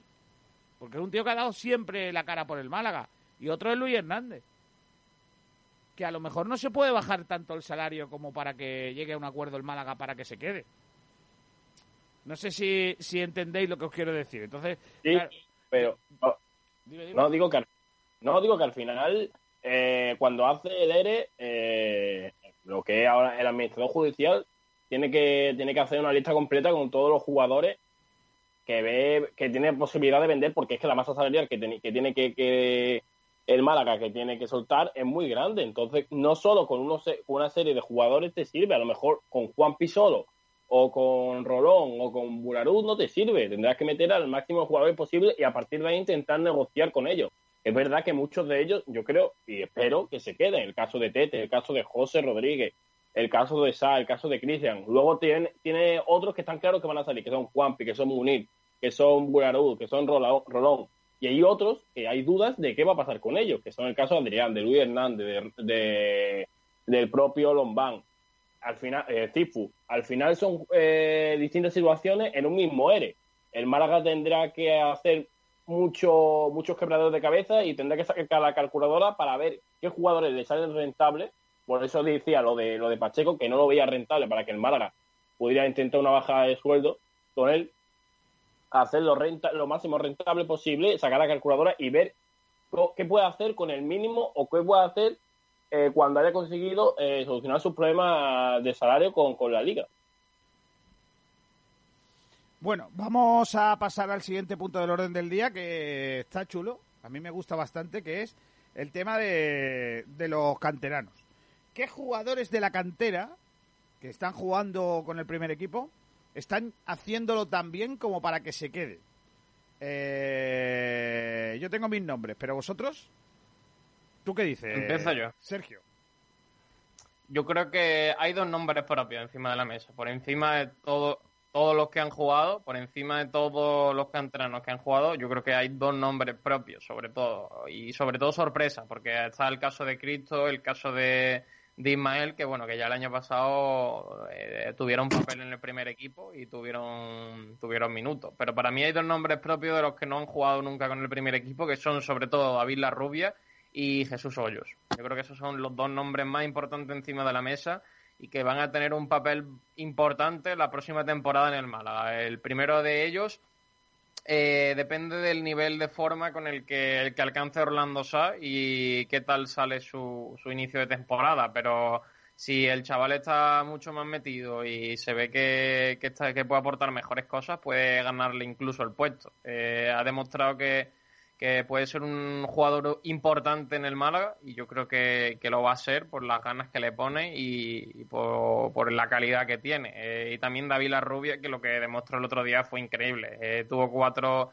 cuatro o cinco oportunidades muy buenas y el chaval demostró que tiene mucha calidad y que él va a ser sobre todo eh, una apuesta de futuro, pero también de presente. Así que esos, yo creo que esos dos nombres son los que más fuertes están sonando y los que mm, más papel, por así decirlo, van a tener en el primer equipo la próxima temporada.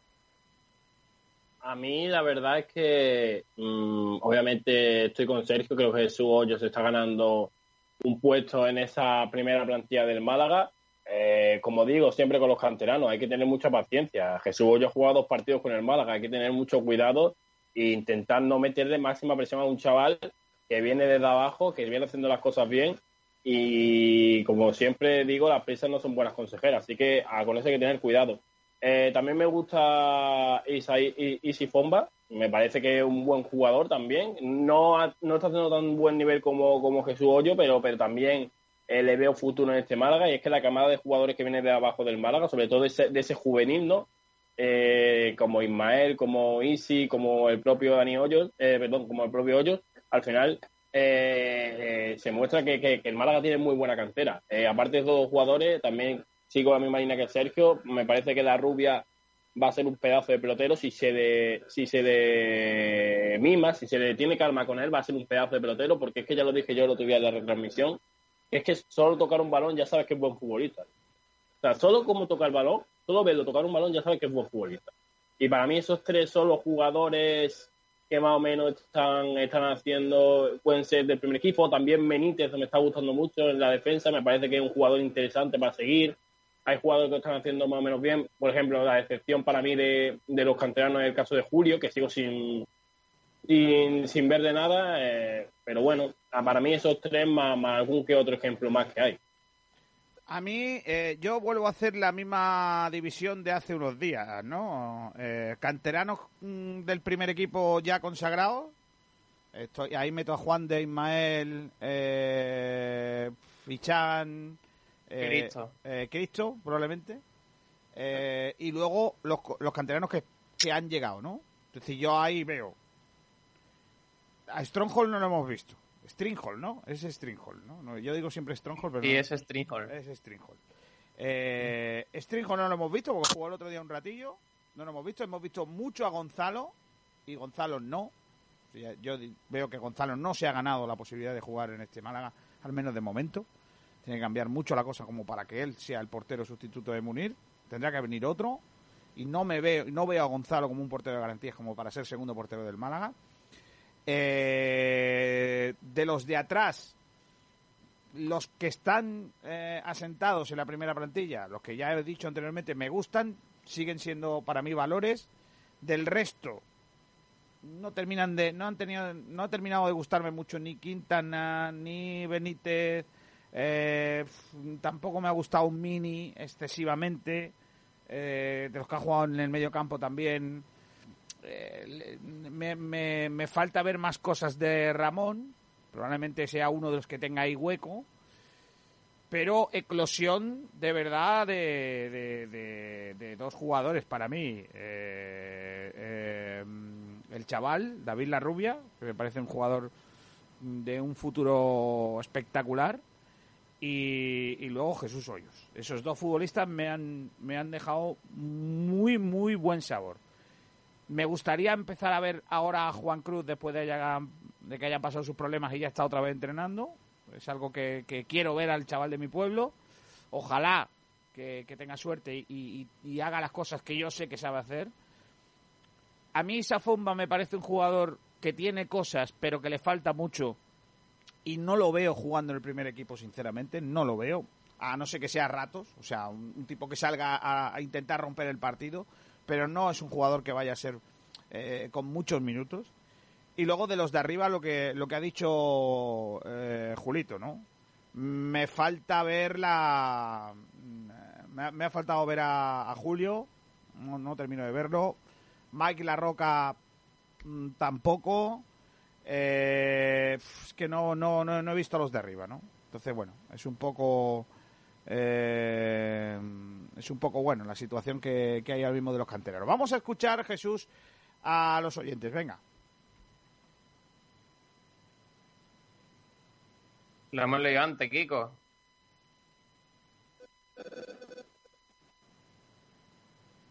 Hemos Kiko. oído ya a los oyentes, dices.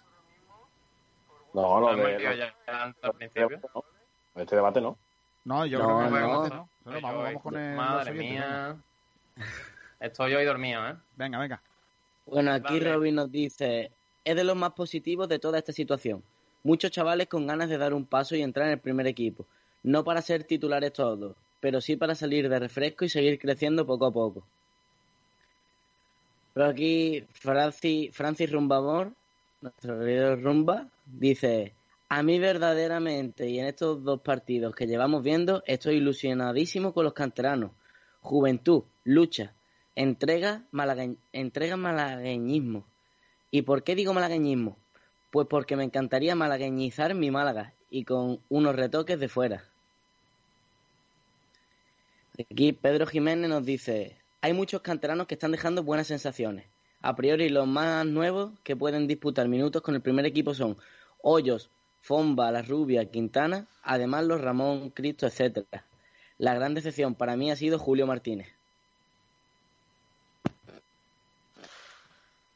Seguimos con Javier J. Ballesteros que nos dice, pues de las cosas más positivas de la pretemporada. La cantera está ahí y hay buen nivel para completar con mucho protagonismo la plantilla de la, de la próxima temporada. Raúl Gil Gómez nos dice, hay que verlo más y en partidos de verdad, no en amistosos, pero de momento los chavales tienen buena pinta y seguramente más de uno durante toda la temporada tendrá minutos.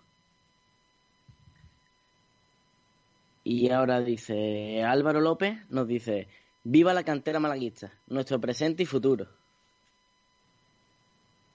Y poco más aquí, Kiko.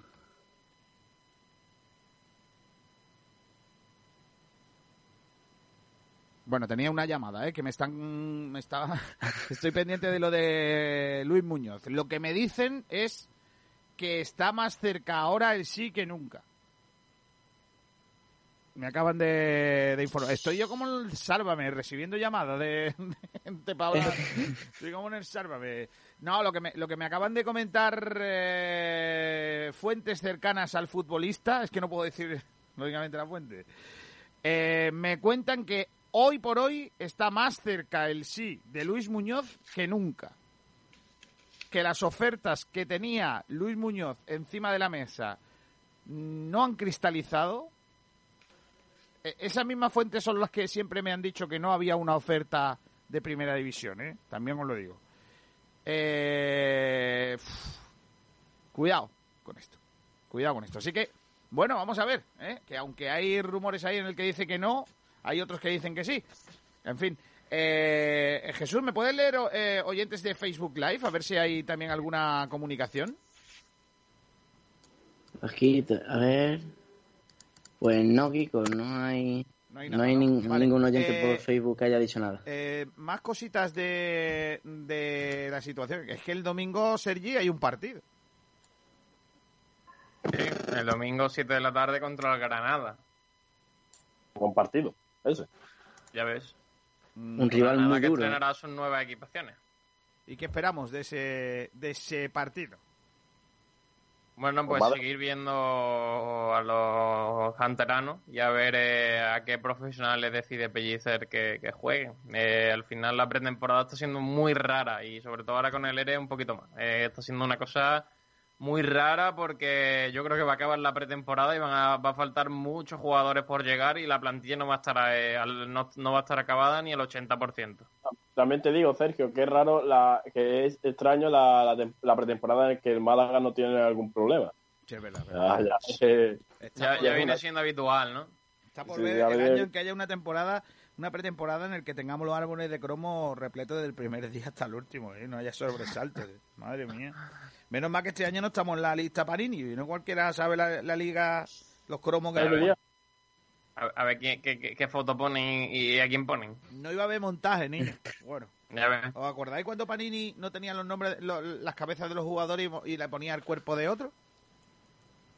Yo, yo he llegado a hablar con jugadores que me han dicho, es que me pusieron el cuerpo de Funalito, que estaba, era más bajo que yo y yo soy más alto. O yo me pusieron, un año me pusieron un, un cuerpo de uno que era muy gordo y yo soy más delgado. Cosas así, cosas.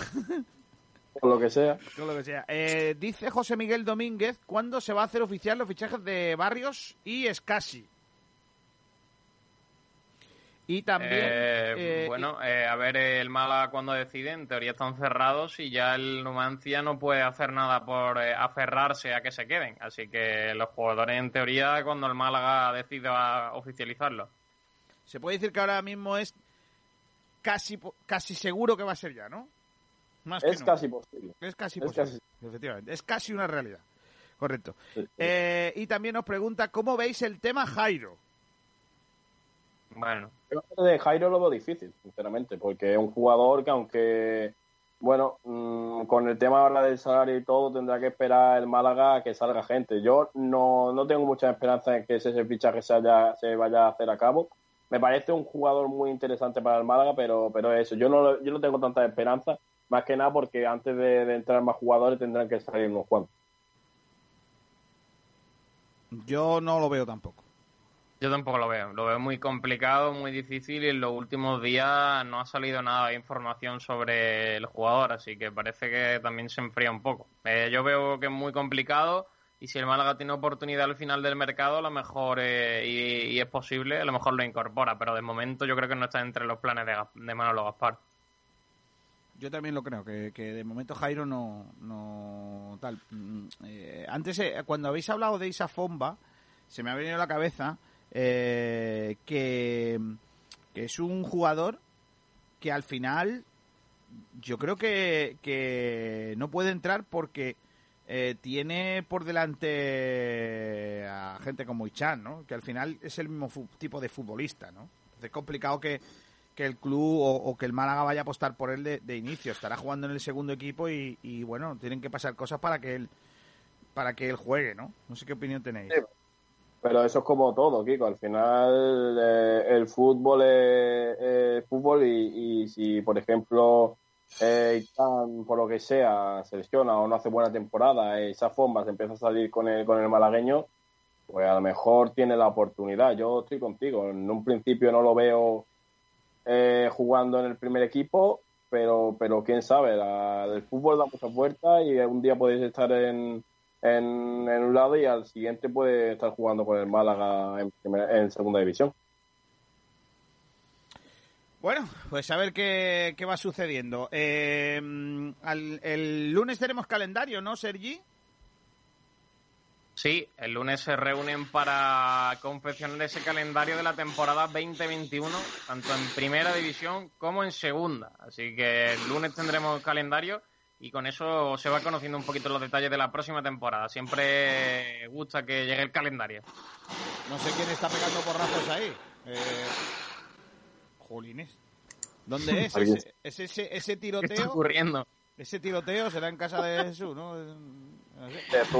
Sí, mis vecinos en el garaje estarán haciendo algo raro. Madre mía. Madre mía, el vecino, niño. ¿Vecinos qué, qué hacen en el garaje tus vecinos? Madre mía, No ¿sabes tengo lo que ni hacen? idea, prefiero no preguntar. Pero ¿quién es tu vecino? Prefiero no saberlo, dice. Que el, del- el del silencio de los corderos, ¿eh? Tu vecino. No, no, no. Pero a estar tío entretenido pegando porras. Hombre, está bien que lo haga a las 1 y 25, que no lo haga a las Sí. 7 de la mañana. A las 4. Hombre, por lo menos tiene ese detalle, ¿no? O, o en la, o- o en la tapa del tour, que, que, que no, que no, no son horas. no son horas. Eh, a la- pues, para echarse una fiesta, por lo que sea. Eh, tú, chalao, que empieza el Tour de Francia, estoy aquí ahora mismo en vilo. Ya empieza la cosa, ya empieza lo bueno, ¿eh? Ahora va a empezar el verano. Ahora, para mí empieza el verano. Para mí, Pues no veas. ¿quién es mi favorito para el Tour de Francia? ¿Me has preguntado o no te importa? Ah, Sí, nada. sí, sí, sí. Ah, vale, vale. Eh, yo creo que va a ganar. Yo creo que va a ganar Egan Bernal. El segundo Tour de Francia. O si no, Tom Dumoulin. Ahí va a estar la cosa. Apunto a los dos, Kiko García. si gana Egan Bernal será más bonito el Tour y si gana Dumoulin pues será menos bonito. Yo me lo apunto para que luego veamos si Kiko García acierta y no, y no es una mentira de, de, de- De de la bici. Vale. Vamos a la publi, venga, 13 y 26 minutos. Esto es Sport 10 Radio. Ahora enseguida hacemos chumbo. No, hacemos chumbo y vinaga, no. Hacemos la porrita del partido de- del Granada. Que no la hemos hecho Ojo. en redes, hay que ponerla ya, ¿eh? Vamos ya, venga. Estamos, estamos tardando. Venga, sí. Espera. No son iguales. Ven a comprobarlo a Las Dunas, en Torre de Benagalbón, Rincón de la Victoria. Somos especialistas en pescados y mariscos, con la garantía de los más frescos, con la tradición de Pescadería Jacobo. Prueba nuestros deliciosos arroces elaborados con los mejores productos. Estamos en Avenida de la Axarquía número 4, Torre de Benagalbón. Teléfono de reservas 951 33 16 66. Ven a comprobar que la calidad y el precio no están reñidas. Las Dunas, el sabor del mejor pescado de la bahía. Pubkin, la mejor música y el mejor ambiente, donde podrás disfrutar de todos los partidos de Liga y Champions. Ah, y al mismo tiempo puedes disfrutar también de nuestra hamburguesería y bocatería, con las mejores papas asadas. No te lo pierdas. Pubkin es tu punto de encuentro de toda la vida. Estamos en Arroyo de la Miel, Plaza de la Mezquita, local 1517, teléfono de reserva 695 59 61 53. Recuerden, 695 59 61 53. Todo esto y mucho más en Pub Kim y Hamburguesería Kim. Saborea el verdadero placer de comer comida casera fuera de tu hogar y a precios sencillamente espectaculares. En el asador El Cortijillo encontrarás pollos asados, también raciones y su magnífico menú del día por solo 5,50 euros de martes a sábado. Prueba nuestras ensaladas, pastas y por supuesto carnes y pescados. Para los más pequeños, menús infantiles por menos de 4 euros. Y no te quedes sin pedir nuestras especialidades, platos de paellas, callos y migas por solo 3 euros. Puedes encontrarnos en calle Doctor Ros Álvarez, número 2, en Torre del Mar. Haz tu pedido llamando al 952 96 55 26 952 96 55 26 Asador El Cortijillo, el verdadero sabor de la comida casera. ¿Te gustaría conocer un lugar donde descubrir un mundo de sensaciones y placeres en pleno Benalmádena Costa? Masajes Tantra Nuba es tu oasis en la ciudad, donde relajarte y disfrutar de masajes tántricos, profesionales, discretos y de buen gusto. Masajes a cuatro manos para parejas, a hombres y mujeres. Llámanos o contacta vía WhatsApp al 649-808-695.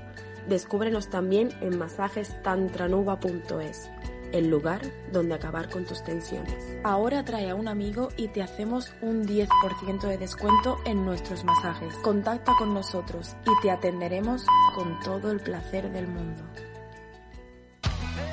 Los mejores forjados, rejas, puertas y ventanas y a los mejores precios en talleres metálicos Diego Rodríguez. Calidad y servicio con unos precios inigualables. Somos especialistas en ventanas, mamparas de baño y de oficina, rejas, puertas, barandillas. Pídanos presupuesto sin compromiso en los teléfonos 952 30 85 86 o 639 01 18 30. Le esperamos en calle Navia número 21, Polígono San Alberto en la zona de Carlinda. Talleres metálicos Diego Rodríguez. Tradición familiar de padre a hijo con más de 50 años de experiencia.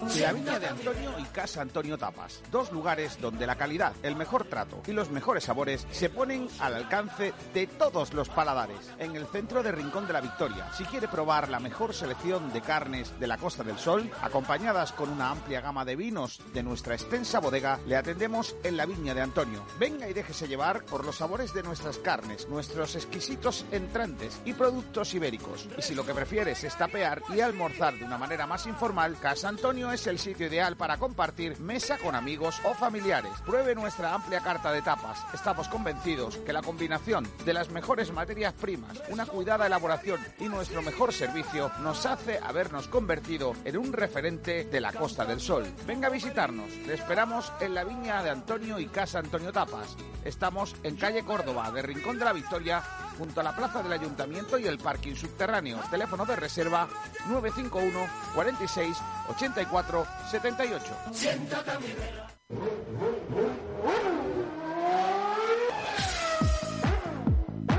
¿Te apasionan las motos? En Motos Orel encontrarás las últimas novedades del mercado en todo tipo de vehículos, coches, motos y patinetes eléctricos. Además, tienes la posibilidad de financiación de hasta el 100% de tu compra en tan solo 24 horas. Trabajamos con 23 compañías de seguro. Somos gestoría del automóvil. Matricula tu coche nacional o de importación en las mejores condiciones. Compra-venta de todo tipo de vehículos. Somos especialistas en coches de importación a precios espectaculares. Aprovecha hasta final de año. Regalo seguro por la compra de tu vehículo o de cualquier accesorio. Te atendemos en Benalmádena, calle Tenerife, entre Telepizza y Banco de Santander.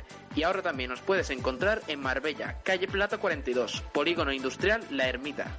Teléfono 951 25 30 06. Motos Orel, tu tienda del Grupo Orel en Arroyo de la Miel.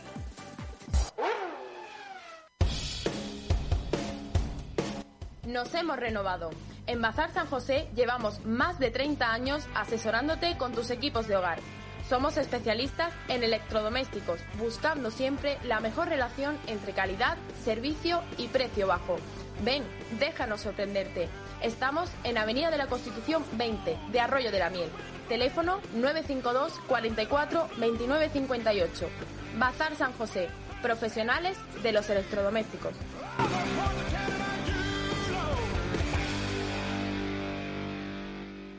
Hay chiringuitos de segunda, de primera y de Champions. Y en la Champions de los chiringuitos está Chiringuito Marina Playa. En la playa de Torre de Benagalbón, en Rincón de la Victoria, es el lugar ideal para poder degustar una gran variedad de riquísimos pescados y mariscos, disfrutando de unas maravillosas vistas al mar. Y después del almuerzo o la cena, no hay nada mejor que una inolvidable sobremesa en nuestro espacio chill out. Chiringuito Marina Playa, en la Champions de los chiringuitos. Con Ozono Clean 3 podrás obtener grandes beneficios para la higiene y desinfección de tu negocio. Te ayudamos a conseguir una mayor higiene y a liberar de virus tu local o centro de trabajo. A destruir los gérmenes y moléculas de olor sin productos químicos. A acabar con los microorganismos presentes en el ambiente. Y a oxigenar espacios cerrados y poco ventilados. Entra en nuestra web ozonocleano3.com, pide ya nuestras máquinas de ozono nacionales y aprovechate de ofertas de hasta el 30% de descuento. Llama ya al 689 71 36 98 y pide más información. Desinfecta tu hogar y negocio de virus con ozono gracias a Ozono Clean 3. El sabor de la comida tradicional en Málaga se llama La Pequeña Españita, todo un icono de la buena mesa casera en la Costa del Sol. La Pequeña Españita, estamos en Camino Casa Bermeja 35, zona Ciudad Jardín. Tienes que probar nuestra cocina tradicional, platos elaborados al estilo de siempre para los paladares de ahora. No faltes a la cita con el verdadero sabor malagueño de la cocina. Prueba nuestras migas, callos, el cocido españita, nuestra porra antequerana, nuestro plato de los montes, conejo al ajillo, cochinillo y las mejores carnes. La Pequeña Españita desde 1994. Teléfono de reservas 952 25 45 93. Pescados y mariscos Jacobo, la mejor calidad, precio y atención personal. Pescados frescos de nuestras costas, recién traídos de la lonja. Mariscos de la caleta de Vélez. Tenemos una amplia selección de congelados. Puedes visitarnos en el mercado de Ciudad Jardín, Avenida del Mediterráneo en Rincón de la Victoria, en la parada del bus y a partir de junio en la Cala del Moral. Recuerda, la mejor calidad, precio y atención personal en Pescados y Mariscos Jacobo. Lo que sea, nado con tiburones. Pues venga, vamos rápidamente con la porrita del partido del domingo entre el Málaga Club de Fútbol y el eh, Granada. Eh, partido 7 de la tarde, empezamos a las 6, pero antes habrá habido los coches. Lo que vienen siendo los coches. Eh, la Fórmula 1. Empieza precisamente el que narra, el que narra la Fórmula 1, Sergio Ramírez. Mm, juega el Granada de local, ¿no? Nosotros vamos a decir al Málaga de local y así ya no nos liamos. Entonces, 1 a 2. Creo que el Málaga pierde contra el Granada y el gol creo que va a ser de Tete Morente. Eh, vale.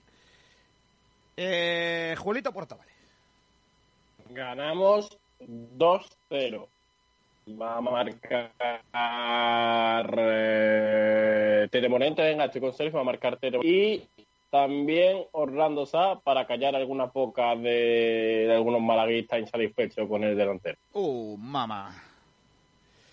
Jesús Martín. Jesús ha muerto. Se ha ido a darle a un porrazo al, al lado. Es, es huerto, es huerto, es huerto. Ahora, ahora, Jesús. Yo coincido en el resultado con Sergio, con el 1 a 2 para el Granada. Y el gol del Málaga creo que va a ser de Orlando Sá. Me hace ilusión que el nuevo fichaje se estrene con Pues pregúntale a tu vecino qué, qué- qué dice Sí. que va a quedar el partido. El- Le voy a preguntar, le voy a Eh, preguntar, a ver. eh, Si te parece, Kiko, si me puedes pedir para... Sí, vete, vete, te despido, ¿Para qué pero no? te despido a ti y a tu vecino. dos. Eh, Vale, adiós. Hasta luego. Eh, yo digo que vamos a perder 0-4. ¡Hala! Es mi mismo resultado del otro día. Si es que quiero perder todos los partidos de pretemporada, el que gana, el que tiene que ganar es el de ahora, el de, el de cuando empiece la liga. Este me da igual perderlo. No, no es importante.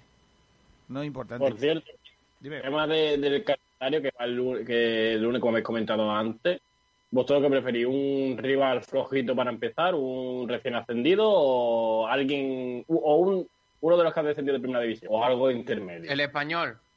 Yo quiero el quiero español también. Sí, sí. ¿En Cornellá?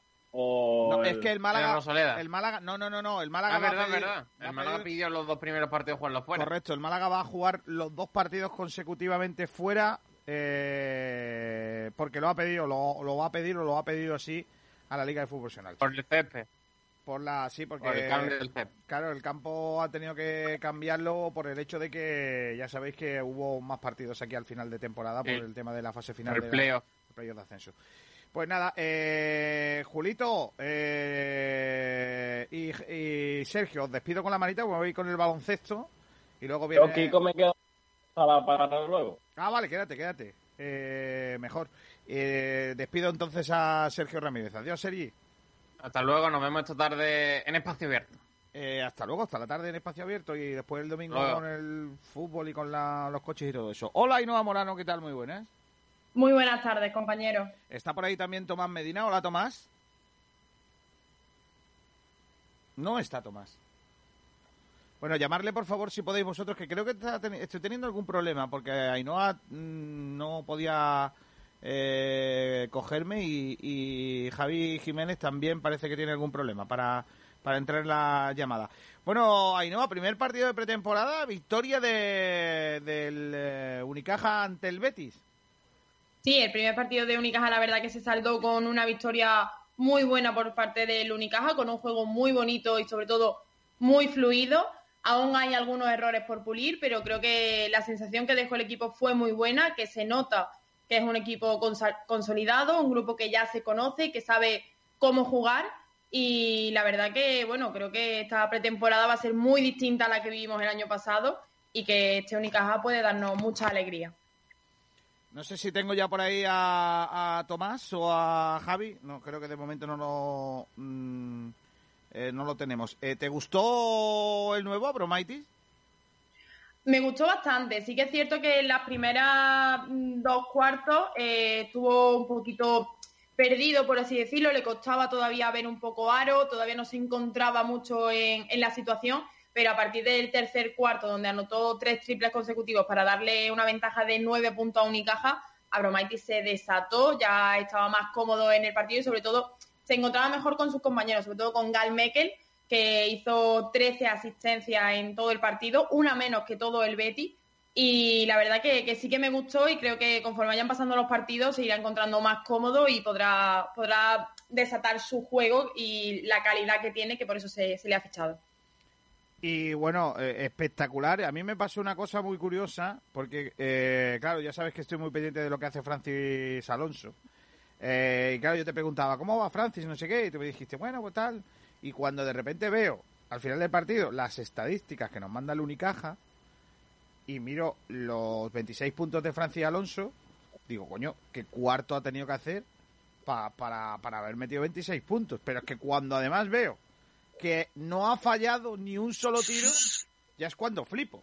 Porque digo, madre mía, lo de Francis ha tenido que ser espectacular en el último cuarto, eh, Ainhoa.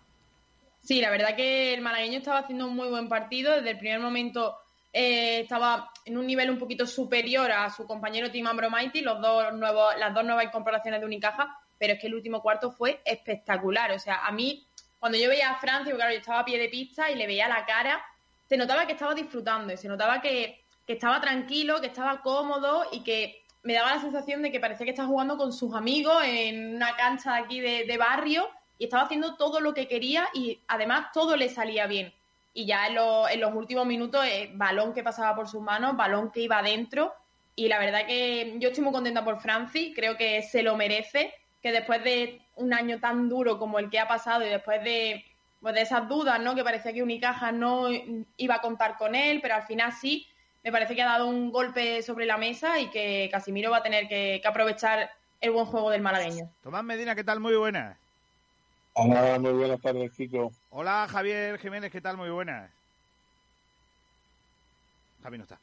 Eh, o lo tiene silenciado. Eh, Tomás, eh, yo lo decía el otro día por Twitter, ¿no? El que, el que haya descubierto ahora a Francia Alonso es porque era un ciego que no quería ver, ¿no? Porque ni Francia Alonso es ahora mejor que hace un año, ni, ni antes era tan malo como algunos pensaban para no dejarle en este primer equipo, ¿no? Hombre, tú sabes que el problema con los jugadores de cantera es precisamente que les da menos credibilidad que a cualquiera medianía que se fiche. Entonces, ese es el problema con el que se ha encontrado Francis, que de buena primera, pues mm, parece que todo lo que había hecho en, en la Universidad Americana era fruto de la casualidad y sin embargo, bueno, pues ha demostrado en los tres últimos partidos en Oviedo y en el partido de ayer en, en Sevilla o de antes de ayer en Sevilla, bueno, pues que no es, no es manco, no es un jugador que haya llegado ahí por casualidad. Y bueno, yo creo que es que mm, eh, la, muchas veces las manifestaciones que se hacen se hacen muy gratuitamente, porque ni Francia y Alonso, como tú muy bien has dicho, era tan malo y ahora es tan bueno, ni va a ser tan bueno y, ni va a ser tampoco tan malo como otros lo criticaban, ¿no? Pasa un poquito como con Unicaja. Unicaja eh, bueno, pues en algunas crónicas que he leído decía que bueno, que el equipo que había fallado un poquito en la pintura, pero digo usted, es que en la pintura, primero tenemos dos chavales que están empezando, que son Guerrero por un lado y Guerum por otro, pero es que ayer no teníamos a Guerrero, ni tampoco teníamos al amigo Suárez, que es otro de los componentes, digamos, de la parte alta del equipo, de, la, de los cuatro o cinco en la pintura. Entonces, hay que, todos estos partidos hay que tomarlo como lo que son, partidos de pretemporada, y que habrá partidos como el de hoy que le han salido maravillosamente a Francis, y habrá otros partidos en los que nos dé pie con bola, porque precisamente para eso se hacen los partidos de pretemporada. Vamos a tener partidos bastante duros, ahora vamos a enfrentarnos al Valencia, creo que es el día 2, el día 3 al Murcia, y después tenemos un partido en Benaví sobre el día 11, creo que es precisamente con el Gran Canaria, y la Copa de Andalucía también el día 8, eh, que, la, que son, van a ser tres piedras de toque. Entonces, lo normal es que todos los jugadores, y, y los incluyo a todos, desde eh, desde Mekel hasta, hasta Gerbu, todos van a tener sus días buenos y sus días malos, y días en los que van a estar más acertados y días los que van a estar menos. Hombre, Tomás, a mí, yo en esta parte sí que soy un poquito más crítica. Es verdad que es el primer partido de pretemporada, que todavía pues quedan muchísimas cosas por pulir del juego de Unicaja, pero eh, a mí personalmente creo que Rubén Guerrero está dejando mucho que desear en el sentido de que en la fase final ya hablamos de esos fallos que tenía en el poste bajo, de que le faltaba finalizar esa jugada, le faltaba tener un poquito más de, de potencia debajo aro y ahora vuelvo a ver lo mismo. Yo entiendo que ha pasado el verano, que otra vez tenemos que volver a la dinámica, pero al final los fallos son los mismos. Entonces, yo lo que espero es que cuando, conforme vayan pasando los partidos de pretemporada y cuando empiece la temporada, Rubén vuelva a ser ese jugador que nos encantó, que, que nos enamoró a principios de año, sobre todo en la Copa del Rey.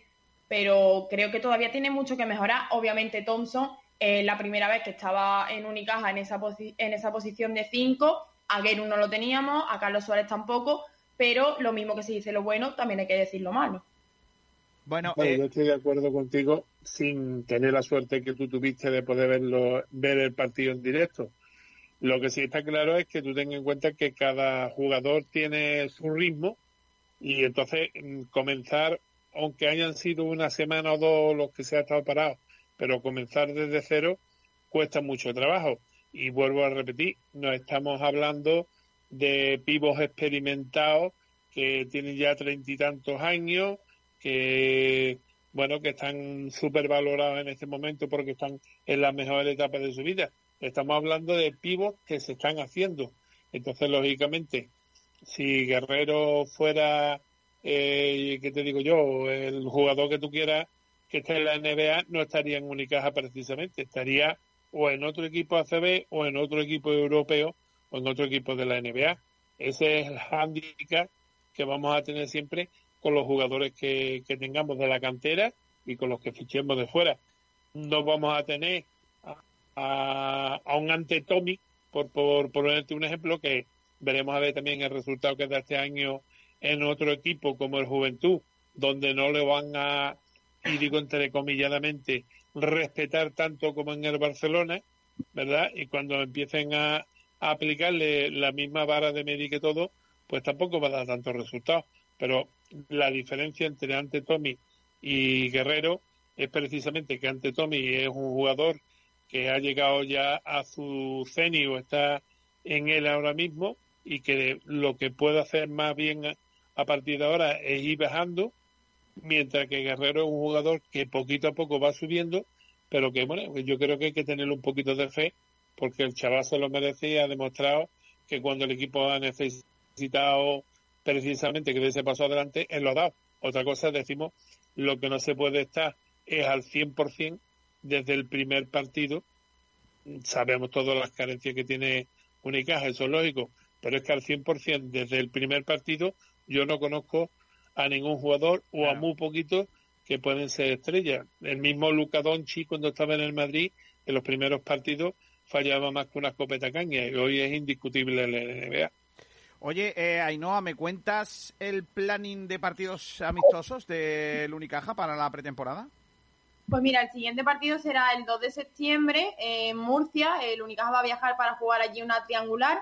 El primer partido a las 9 y media, 2 de septiembre contra el Valencia Vázquez y el 3 de septiembre a las 8 y media contra Lucas Murcia. Estos dos partidos se podrán ver por televisión y el día 8 de septiembre Unicaja volverá a Málaga para enfrentarse al COSUR Real Betis en ese segundo partido contra los sevillanos, esta vez la Copa de Andalucía, que también se podrá ver por televisión, y el 11 de septiembre a las 7 de la tarde contra Herbalife Gran Canaria, que como ya ha dicho Tomás, se jugará en Benajaví. Pues esos son los partidos de pretemporada de, un equipo de del Unicaja que bueno que ha empezado con buen pie ante un Betis que ¿qué te pareció, Ainhoa? Hombre, el Betis tenemos que tener en cuenta que es un equipo que ha hecho ocho fichajes en esta en este mercado de, verano y obviamente todavía es un equipo en construcción. Eh, Curro Segura tiene que formar todavía su plantilla, tiene que, dar esos pasos que Unicaja ya tiene dados de gracias a la pasada temporada. Pero bueno, habrá que ver cómo se desenvuelve la Copa de Andalucía, que recordemos que el año pasado también nos costó un poquito ganarle. Pues sí, eh, lógicamente no, no hay mucho más que, esperar a ver cómo van evolucionando los entrenamientos del conjunto de, de Unicaja con la ausencia de nuestro capitán, que sigue lesionado y va a seguirlo durante varias semanas. Eh, y antes tengo ganas de escuchar qué opina Tomás Medina, experto en camisetas del Unicaja, sobre la camiseta de este año. Eh, Tomás Medina, eres para Bueno, mí un la verdad- referente en, en esto de las La camisetas de verdad es que. Dime, dime, Kiko. que eres para mí un referente en esto de las camisetas de Unicaja y estoy esperando ansiosamente tu, tu review sobre ella. ¿Qué te, qué te parece? Hombre, a mí personalmente mm, sigue sin decirme nada. Eso del, del plata es un poquito cambiar el blanco por el, por el plata y punto, ¿no? La camiseta sigue, bueno, como siempre, predominando el color verde, que es el color que, que tiene visto el Unicaja y previsto. Mm, eh, sigue escasamente el morado, que es el otro color de, de la afición y de la ciudad. El verde y morado yo creo que son los dos colores. Y sigo mm, lo mismo que he comentado otros años, lo comento ahora. No sé por qué nuestra segunda equipación tiene que ser blanca y no morada. No sé si es que hay alguna No, tiene que ser- obligación tiene que por ser temas clara. televisivos. Tiene que ser clara. Tiene que ser Bueno, una eh, oscura y eh, otra clara. En morado hay muchas tonalidades, Kiko. ¿eh? Incluso más bonita que el morado oscuro que se pone casi vino tinto, como está poniendo aquí. Pero bueno, eh, si es por eso me parece bien, pero que vamos, que yo vería mucho más lógico eh, un guiño a la ciudad, entre otras cosas porque hay que tener en cuenta que por desgracia este año, eh, o lo que queda de año, vamos a seguir sin poder, van a seguir los que sigan de abonados del Unicaja sin poder disfrutarlo desde las tribunas del Carpena. ¿Te gusta más y que la del año lo que pasado? sí. ¿Perdona? Que si te gusta más que la del año pasado. Bueno, yo creo que son primas hermanas, ¿eh? No, los de Homa no se parten mucho eh, los cuernos, con perdón, buscando de, diseños nuevos, ni muchísimo menos. Eh, y cuando te hablan de vintage, te hablan de camisetas pues, de lo más normalito. Yo todavía estoy esperando que cuando haya un año que se dediquen a esto del vintage de verdad, pues te saquen una del estilo del caja de ronda eh, que tengo yo de las antiguas, de, de, de aquellas que nos dieron hace casi 30 años y todavía las tengo nuevas y las puedo tener en pleno uso, ¿no? Por eso te digo que renovaciones eh, poquitas, poquitos detalles y bueno, pues como siempre, buscando una camiseta donde luzcan los patrocinadores y a ver si así conseguimos otro patrocinador bueno que nos garantice eh, subir un poquito el presupuesto, porque este año en presupuesto vamos a estar los octavos, los novenos, los décimos. Ya bastantes equipos que nos han echado la pata y nosotros seguimos prácticamente con el mismo presupuesto del año pasado y tal como está la situación, adiós, gracias. Eh, Ainhoa, tú que la has visto de cerca, ¿te gustan o no te gustan? Yo ya lo dije el otro día que me esperaba un cambio, me esperaba que las equipaciones fuesen algo más llamativas, sobre todo no tener esa segunda equipación blanca. Y yo es que lo siento, pero el color plata boquerón que han puesto para la serigrafía de la camiseta a mí no me gusta.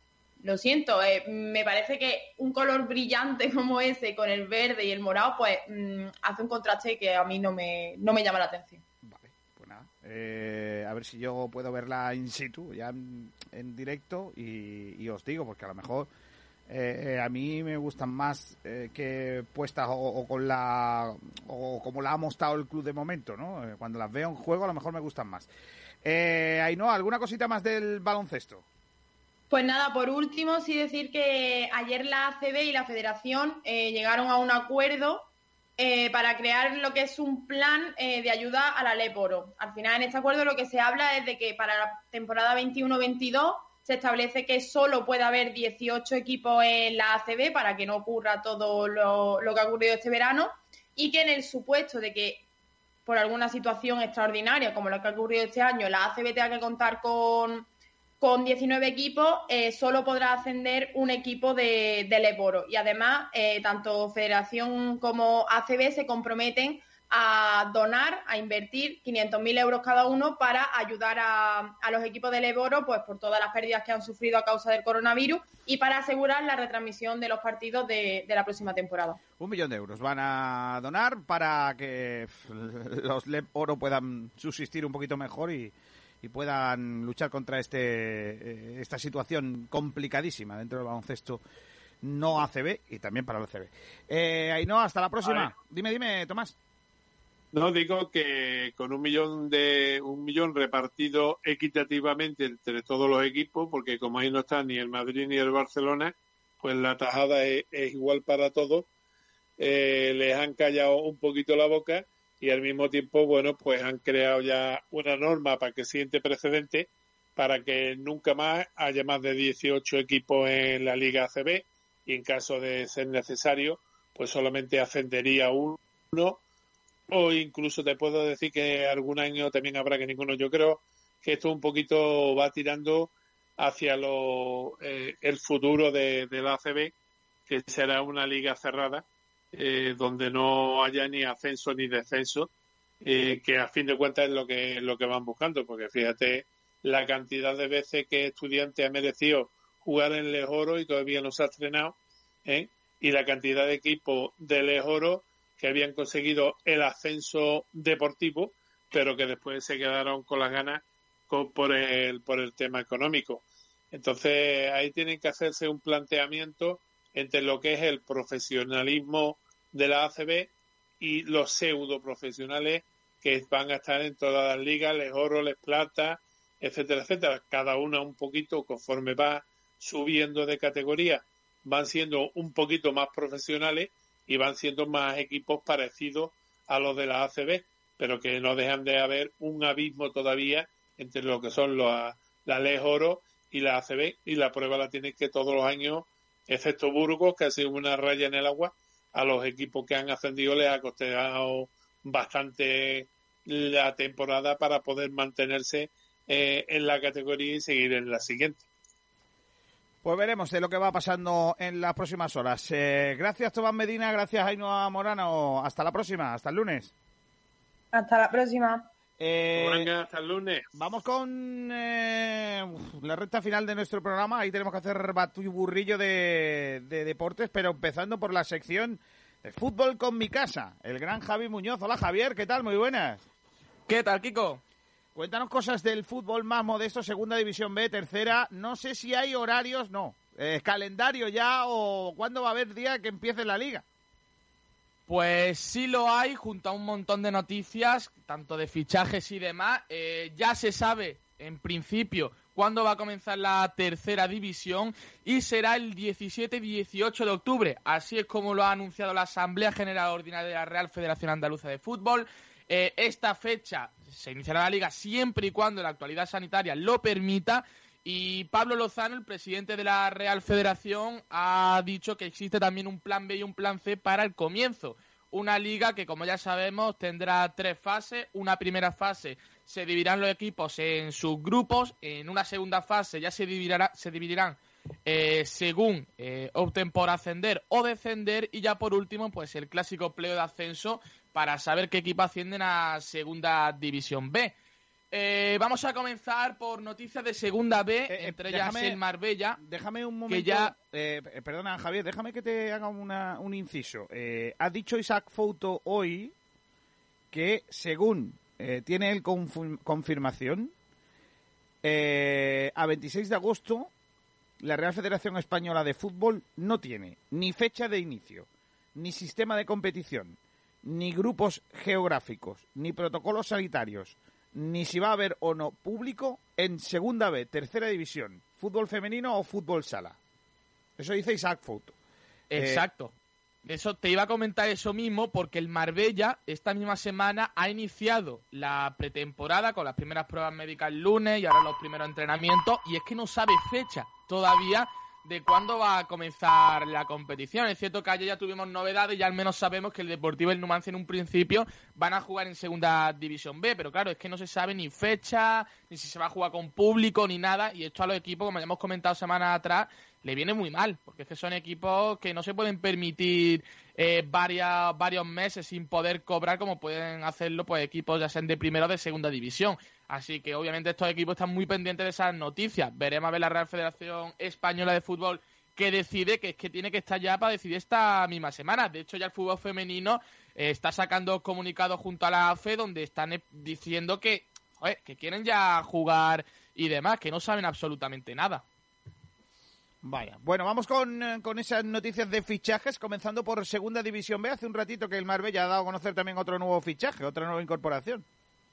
Exacto, se trata de Ezequiel Busquets, un jugador de 19 años que llega a concesión con opción a compra procedente del Club Atlético Peñarol de Montevideo. Se trata de un lateral derecho que ha sido internacional sub-20 con Uruguay, donde también ha sido eh, medalla de bronce en el campeonato americano. Y junto a él también ha venido esta misma semana y también de Sudamérica Irving Gudiño, panameño de 19 años, procedente del Tauro Fútbol Club de su país y también internacional absoluto con Panamá. En este caso se trata de un centrocampista ofensivo que también llega cedido con una opción a compra, llega cedido por una temporada. Y también respecto al Marbella, se ha confirmado una salida esta misma semana y se trata de Saúl González, que tras una temporada en el club, el lateral derecho se va traspasado a la Extremadura Unión Deportiva, equipo recién descendido a Segunda División B. El propio jugador ha agradecido al club mediante una carta y también ha explicado que el motivo de su salida es única y exclusivamente personal y deportiva y desmiente, desmiente que sea por aire el nuevo entrenador con el que coincidió justamente antes de llegar al Marbella en la cultural y deportiva leonesa. Después, en tercera división, además de las fechas que ya he comentado en esa Asamblea General Ordinaria de la Federación, también se sortearon los, los nuevos torneo, en este caso el torneo de la Copa Real Federación Andaluza de Fútbol, que será la primera que se dispute de carácter oficial y participarán los cuatro mejores de cada grupo de tercera división, a excepción de los ascendidos a Segunda B y los filiales. En este caso, entre equipos malagueños está el Antequera Club de Fútbol, que como ha ascendido el Linares y el Real Jaén, el Real Jaén no, el Linares y el elegido, y también está entre media el Almería B, pues finalmente recibirá una plaza en ese torneo. Un torneo que será rondas eliminatorias desde cuartos. En los cuartos de final se disputará ida y vuelta. Y la semifinal y la final se disputará a sede neutral y partido único, una especie de Final Four. El Antequera que ha sido emparejado con el Motril, también del grupo noveno de tercera división. Y este torneo tiene la novedad de que si llegas a la final te clasificas a la Copa de la Real Federación Española de Fútbol un torneo que también, si llegas a esa final en, ese, en esa copa, tendrás acceso a la Copa del Rey. Así que el Antequera, si consigue pasar ronda, igual lo vemos por ahí por, por la Copa del Rey. Otro torneo que también ha sido, ha sido sorteado es la Copa de Andalucía de la Federación Andaluza, donde participan los equipos de División de Honor. Tiene el mismo sistema que, la, que el trofeo de la Federación Andaluza en tercera división, con la excepción que los finalistas pasan directamente a la ronda previa de la Copa del Rey y no se clasifica a la Copa Federación Española. En los equipos malagueños que están en este torneo se tratan del Club Deportivo Rincón, que ha sido emparejado con el Beguíjar Club de Fútbol de Jaén, y el Athletic de Coín, que ha sido emparejado con el Celtic Puliana de Granada. Eh, de momento este torneo no tiene fechas concretas, aunque sí se va a disputar en pretemporada, unas dos semanas más o menos de comenzar esa, esa competición y será a principios de octubre más o menos. La sede, como ya he dicho, está sin decidir. Respecto a, fichajes, perdona, también mucho movimiento. Perdona, Javier, que te montas en la moto y hace un roll eh, lo que te digo, no, que, que a mí lo que me han dicho es 7 de octubre. O sea, si es ese partido 7 de octubre, eh, de, ese torneo de División de Honor, a mí me parece una locura. Me parece una locura porque, porque es que el Rincón, por ejemplo, todavía no empezó a entrenar. pues sí, es que, como ya te he dicho, al principio de octubre será, dos semanas antes. Imagino que se disputará el 7 de octubre, si, como tú bien has dicho, la primera ronda y después la final. Pues no sé si la harán seguida, porque igual juegan el viernes y después juegan el domingo la final. La verdad es que no hay fechas concretas. Veremos qué hace la Federación Andaluza pero lo dicho, o sea, será en pretemporada. A ver, a ver cómo se soluciona todo. Y como tú bien has dicho, es que no se sabe ni siquiera la fecha para comenzar mucha, muchos equipos la pretemporada. Pero bueno, respecto a fichaje en tercera división, también ha habido bastantes movimientos. La Laurín de la Torre, además de fichajes, también ha anunciado que tiene nuevo miembro en la estructura del club. Se trata de Carlos La Morena, que será el director general deportivo, y Sufian Olbrahim, gerente de- del equipo. También respecto a la parcela deportiva, Manu Sarmiento se ha confirmado que eh, volverá al club procedente del Linares Deportivo, el centrocampista que ya estuvo la pasada temporada en, en las primeras en las primeras jornadas, pero que lo fichó el club jienense. Después, el Club Deportivo Laurino también ha anunciado esta misma noche que Josemi, delantero de 21 años, procedente del Antequera, pues llega al club por una, por una temporada. Después, el Antequera también ha anunciado la renovación del guardameta Buzo por dos temporadas y lo ha cedido al Torre del Mar en División de Honor, donde bueno, tendrá más minutos en ese, en ese equipo. Por parte del Palo ha anunciado el fichaje de Vela Rodríguez, extremo procedente también del Antequera, que vuelve tras estar en el Motril Jaén y, como ya he dicho, el Antequera. Y también ha anunciado la renovación de José Manuel Cazorla, el granadino que llegó en 2018 y cumplirá su tercera temporada en el conjunto paleño. Ya por último, el equipo que ha hecho también movimiento es el Vélez Club de Fútbol, que ha fichado a Dani Espinar, mediocentro del Tarazona, y a Víctor Armero, interior izquierdo del Yugo Socuellamos. El Vélez está haciendo un equipo interesante, ¿eh? de jugadores con cierto nombre. Otra cosa es veremos a ver cómo sale eso. Jugadores que no tienen experiencia en el grupo noveno de tercera división, gente que viene de fuera, cada uno de su casa, complicado. Y lo del Marbella igual. Un equipo que estaba hecho para ascender el año pasado y ahora me traen jugadores mm, americanos, eh, gente muy joven. A mí lo del Marbella me empieza a oler a chamusquina. Pero bueno, a ver qué tal funciona esa situación. Una última cosa, Javi. Ayer, el eh, presidente de la Real Federación Andaluza de Fútbol, Pablo Lozano, se reunió con Francis Salado, eh, presidente de la Diputación Provincial de Málaga y alcalde de Rincón de la Victoria. Se reunió, se reunieron en el Ayuntamiento Rinconero con el Club Deportivo Rincón. Ya sabéis que el Club Deportivo Rincón está intentando luchar por lo que es su, su derecho, que es que le metan en el grupo noveno de tercera división, que ahora mismo tiene 21 equipos, eh, cuando debería de tener 22, como dice la norma. Cuando a Pablo Lozano, que es nuevo presidente de la Real Federación Andaluza de Fútbol, se le explicó lo que había pasado el año pasado con el Rincón, lo que había pasado este año y lo que había pasado con anterioridad en el fútbol eh, de tercera, se quedó a cuadros, porque desconocía que unos años la normativa se aplica y otro año no se aplica la normativa. Lo que pide el Club Deportivo Rincón no es más que eso, que se aplique la normativa. Hace dos años al Club Deportivo Rincón no se le aplicó la normativa y se le descendió. Y es eh, el año anterior sí se aplicó la normativa y curiosamente dos equipos granadinos ascendieron sin tener, o, o mejor dicho, no descendieron sin tener que, que bueno, o, o sin, o- debiendo descender. Y en este caso, al Rincón este año tampoco se le aplica la norma. Con lo cual, no deja de ser, pues, doblemente injusticia la que se le está cometiendo al Club Rinconero. Bueno, pues el propio ayuntamiento de la localidad ha intentado mediar con la federación para que se haga justicia, pero el Rincón ve, ve movimientos raros ahí en, en el tema. Es curioso, grupo décimo, 22 equipos, grupo noveno, 21. Es que no hay por ningún momento la no se ve, no se no sale por ningún momento las cuentas a nadie. No sé qué va a hacer Pablo Lozano, me da la sensación de que Pablo Lozano va a ser institucionalista, es decir, no va a mover un dedo por salvar eh, la situación a favor de un club de su de su autonomía, porque en casa arriba Rubiales, eh, la- la- su jefe al final, el que le ha colocado ahí, le está diciendo que, que quiere no ascender a nadie. Y me parece una triste guasa que curiosamente le haya tocado dos veces seguida al Club Deportivo Rincón, que tiene toda Es la que es muy injusto. Es que es muy injusto, claro, claro. Es muy injusto por todo, porque... Y ojo, que aquí hay un hombrecillo en Granada que, no sé por qué, siempre hay equipos granadinos beneficiados en este tema. Y el que toma las decisiones, las casualidades es un vicepresidente de la andaluza, que por lo que sea, está siempre metidos en estas, ¿no? Y es muy curiosa, porque si no, que le pregunten qué hace, qué día antes hace el Racing Pulianas en División de Honor. Que alguien lo explique, porque yo no lo termino de explicar.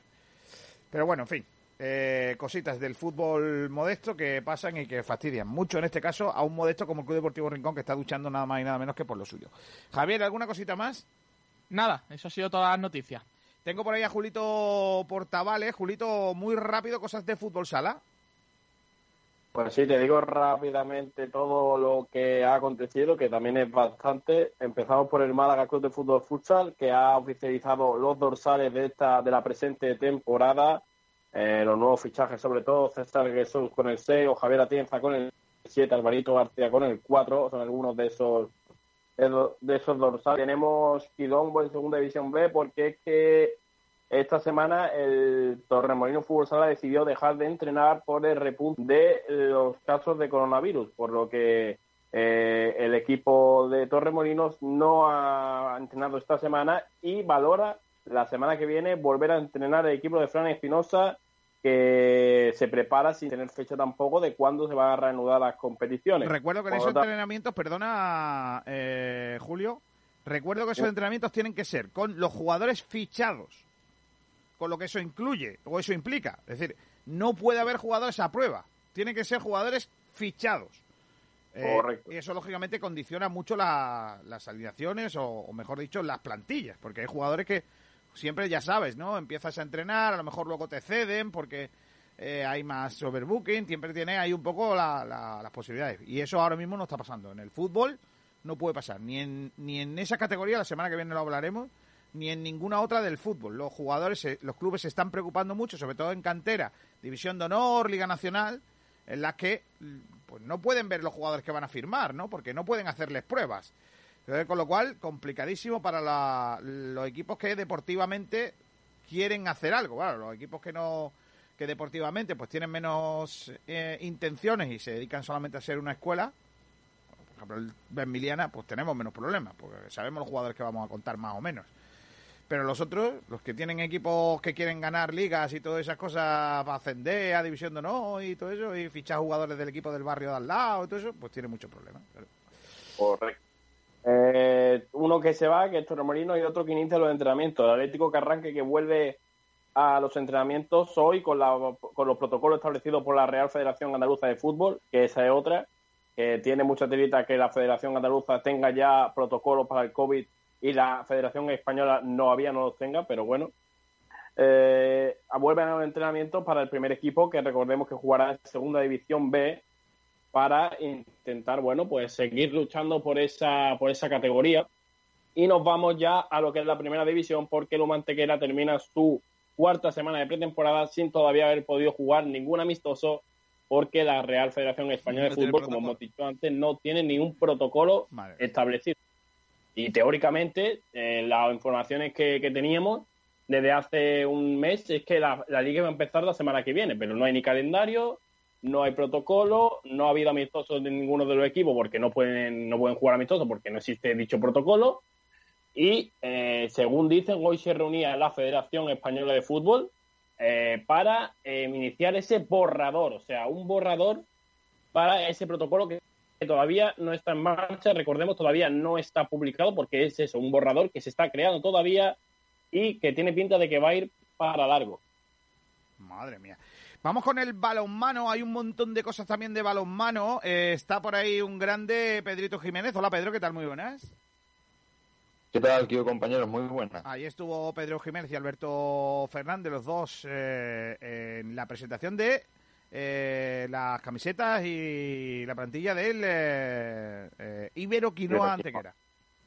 Eso es. Estuvimos allí en el cortijo del lunch y bueno, pues como ha dicho, básicamente hubo un vídeo de presentación donde eh, decían los jugadores que iban a componer la plantilla de este año y un breve vídeo de alguna, por así decirlo, un breve, unos breve, un breve vídeo de los highlights, aunque solo había una o dos jugadas, pero bueno. Y, y también pues ponían los dorsales que iban a tener y nada, eh, habló la presidenta Lourdes Melero, habló también el entrenador Lorenzo Ruiz y también presentaron, como has dicho, las equipaciones, que este año van a ser verde oscura, la, de los jugadores va a ser verde oscura y la de los porteros negra. La del año pasado, recuerdo, era un verde un poquito más claro, verde manzana, por así decirlo. Este año es verde oscura.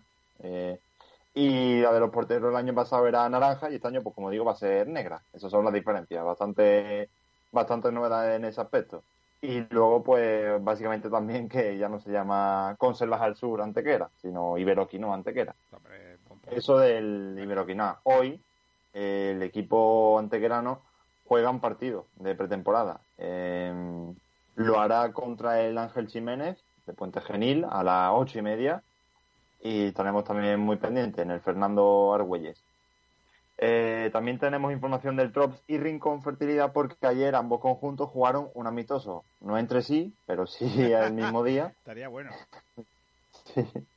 El Trops jugó eh, aquí en Málaga frente al COSUR de Sevilla, perdón, de Córdoba, y ganó el cuadro malagueño por 21-19. Tan sola, no, solo una diferencia de dos puntitos. El Rincón Fertilidad jugó contra el segundito el balonmano Morverde, que se me había trancado, y ganó bastante, bastante fácil, 21-32. Siguen preparándose para esa Copa de la Reina. Todo apunta que habrá otro encuentro contra el mismo equipo para prepararse bastante bien. Y poco más, la verdad. Eh, como, de- como digo, los de la plantilla del Rincón, liderada por Suso y Pepa Moreno, están muy cerca ya de la preparación de la Copa de la Reina, que será la semana que viene, y que allí estaremos y daremos. Y nada, ya esa es la información del balonmano. Pues nada, que no, que no es poco, ¿eh? Que no es poco. No, tampoco. no, había bastante cositas. Claro. Os voy a preguntar vosotros dos también eh, la porrita del partido de del Málaga. Eh, Javier Muñoz. Dime. ¿Que ¿Cómo va a quedar el Málaga? Pues el Málaga-Granada va a quedar eh, 1-1. Vale, ¿y tú, Pedrito, cómo crees que va a quedar? 1-0. ¿Va a ganar el Málaga? Y te voy a decir hasta, sí, gana el Málaga, te voy a decir hasta el goleador. Va a ser mm, Orlandito. Mañana se celebra el Campeonato de Andalucía Absoluto de Atletismo al Aire Libre en Torremolinos. A partir de las 6 de la tarde. Por cierto, Kiko y compañeros, eh, esto lo manda Javi por línea interna, te lo va a decir mejor él, pero Dani Barrios se ha despedido ya del Numancia. Exacto. Acaba de anunciar hace solamente 10 minutos vía Twitter. Ha hecho una carta despidiéndose ya del Numancia y puede ser que su destino sea Málaga. Por lo que sea, ¿no? Por lo que sea. Por lo que sea, sí, sí, sí, sí, sí. Bueno, vamos a ir cerrando. Oh, chicos, que yo creo que hoy son la- las 14 y 18 minutos. ¿eh? Está Pedro Blanco por aquí diciendo, pero bueno, ¿yo cuándo? Eso que tú me das. Eh, nos vamos a ir marchando eh, antes de despedirme hoy, eh, hasta el lunes y hasta el domingo, que tenemos partido del Málaga. Quiero mandarle un abrazo muy fuerte a Julito Portavales y a toda su familia, que el otro día se nos fue al cielo el abuelo. Y desde aquí le, le- mando un abrazo muy fuerte, Julito, ya te lo he dicho personalmente, que son momentos difíciles y que seguro que, tu abuelo va a estar siempre pendiente a, a todo lo que haces y que, y que te quede un futuro por delante fantástico dentro de esta pasión que tienes en el periodismo y seguro que lo vas a disfrutar mucho sabiendo que él va a estar muy pendiente, ¿vale? Un abrazo muy fuerte en nombre de todo el equipo de Sport Direct Radio, ¿vale? Vale, muchas gracias a todos por el apoyo y, y todo. Muchas gracias, de verdad. Nosotros nos vamos, se quedan con el resto de la programación. Que pasen un buen fin de semana. El domingo más. Adiós. Lo que recibí,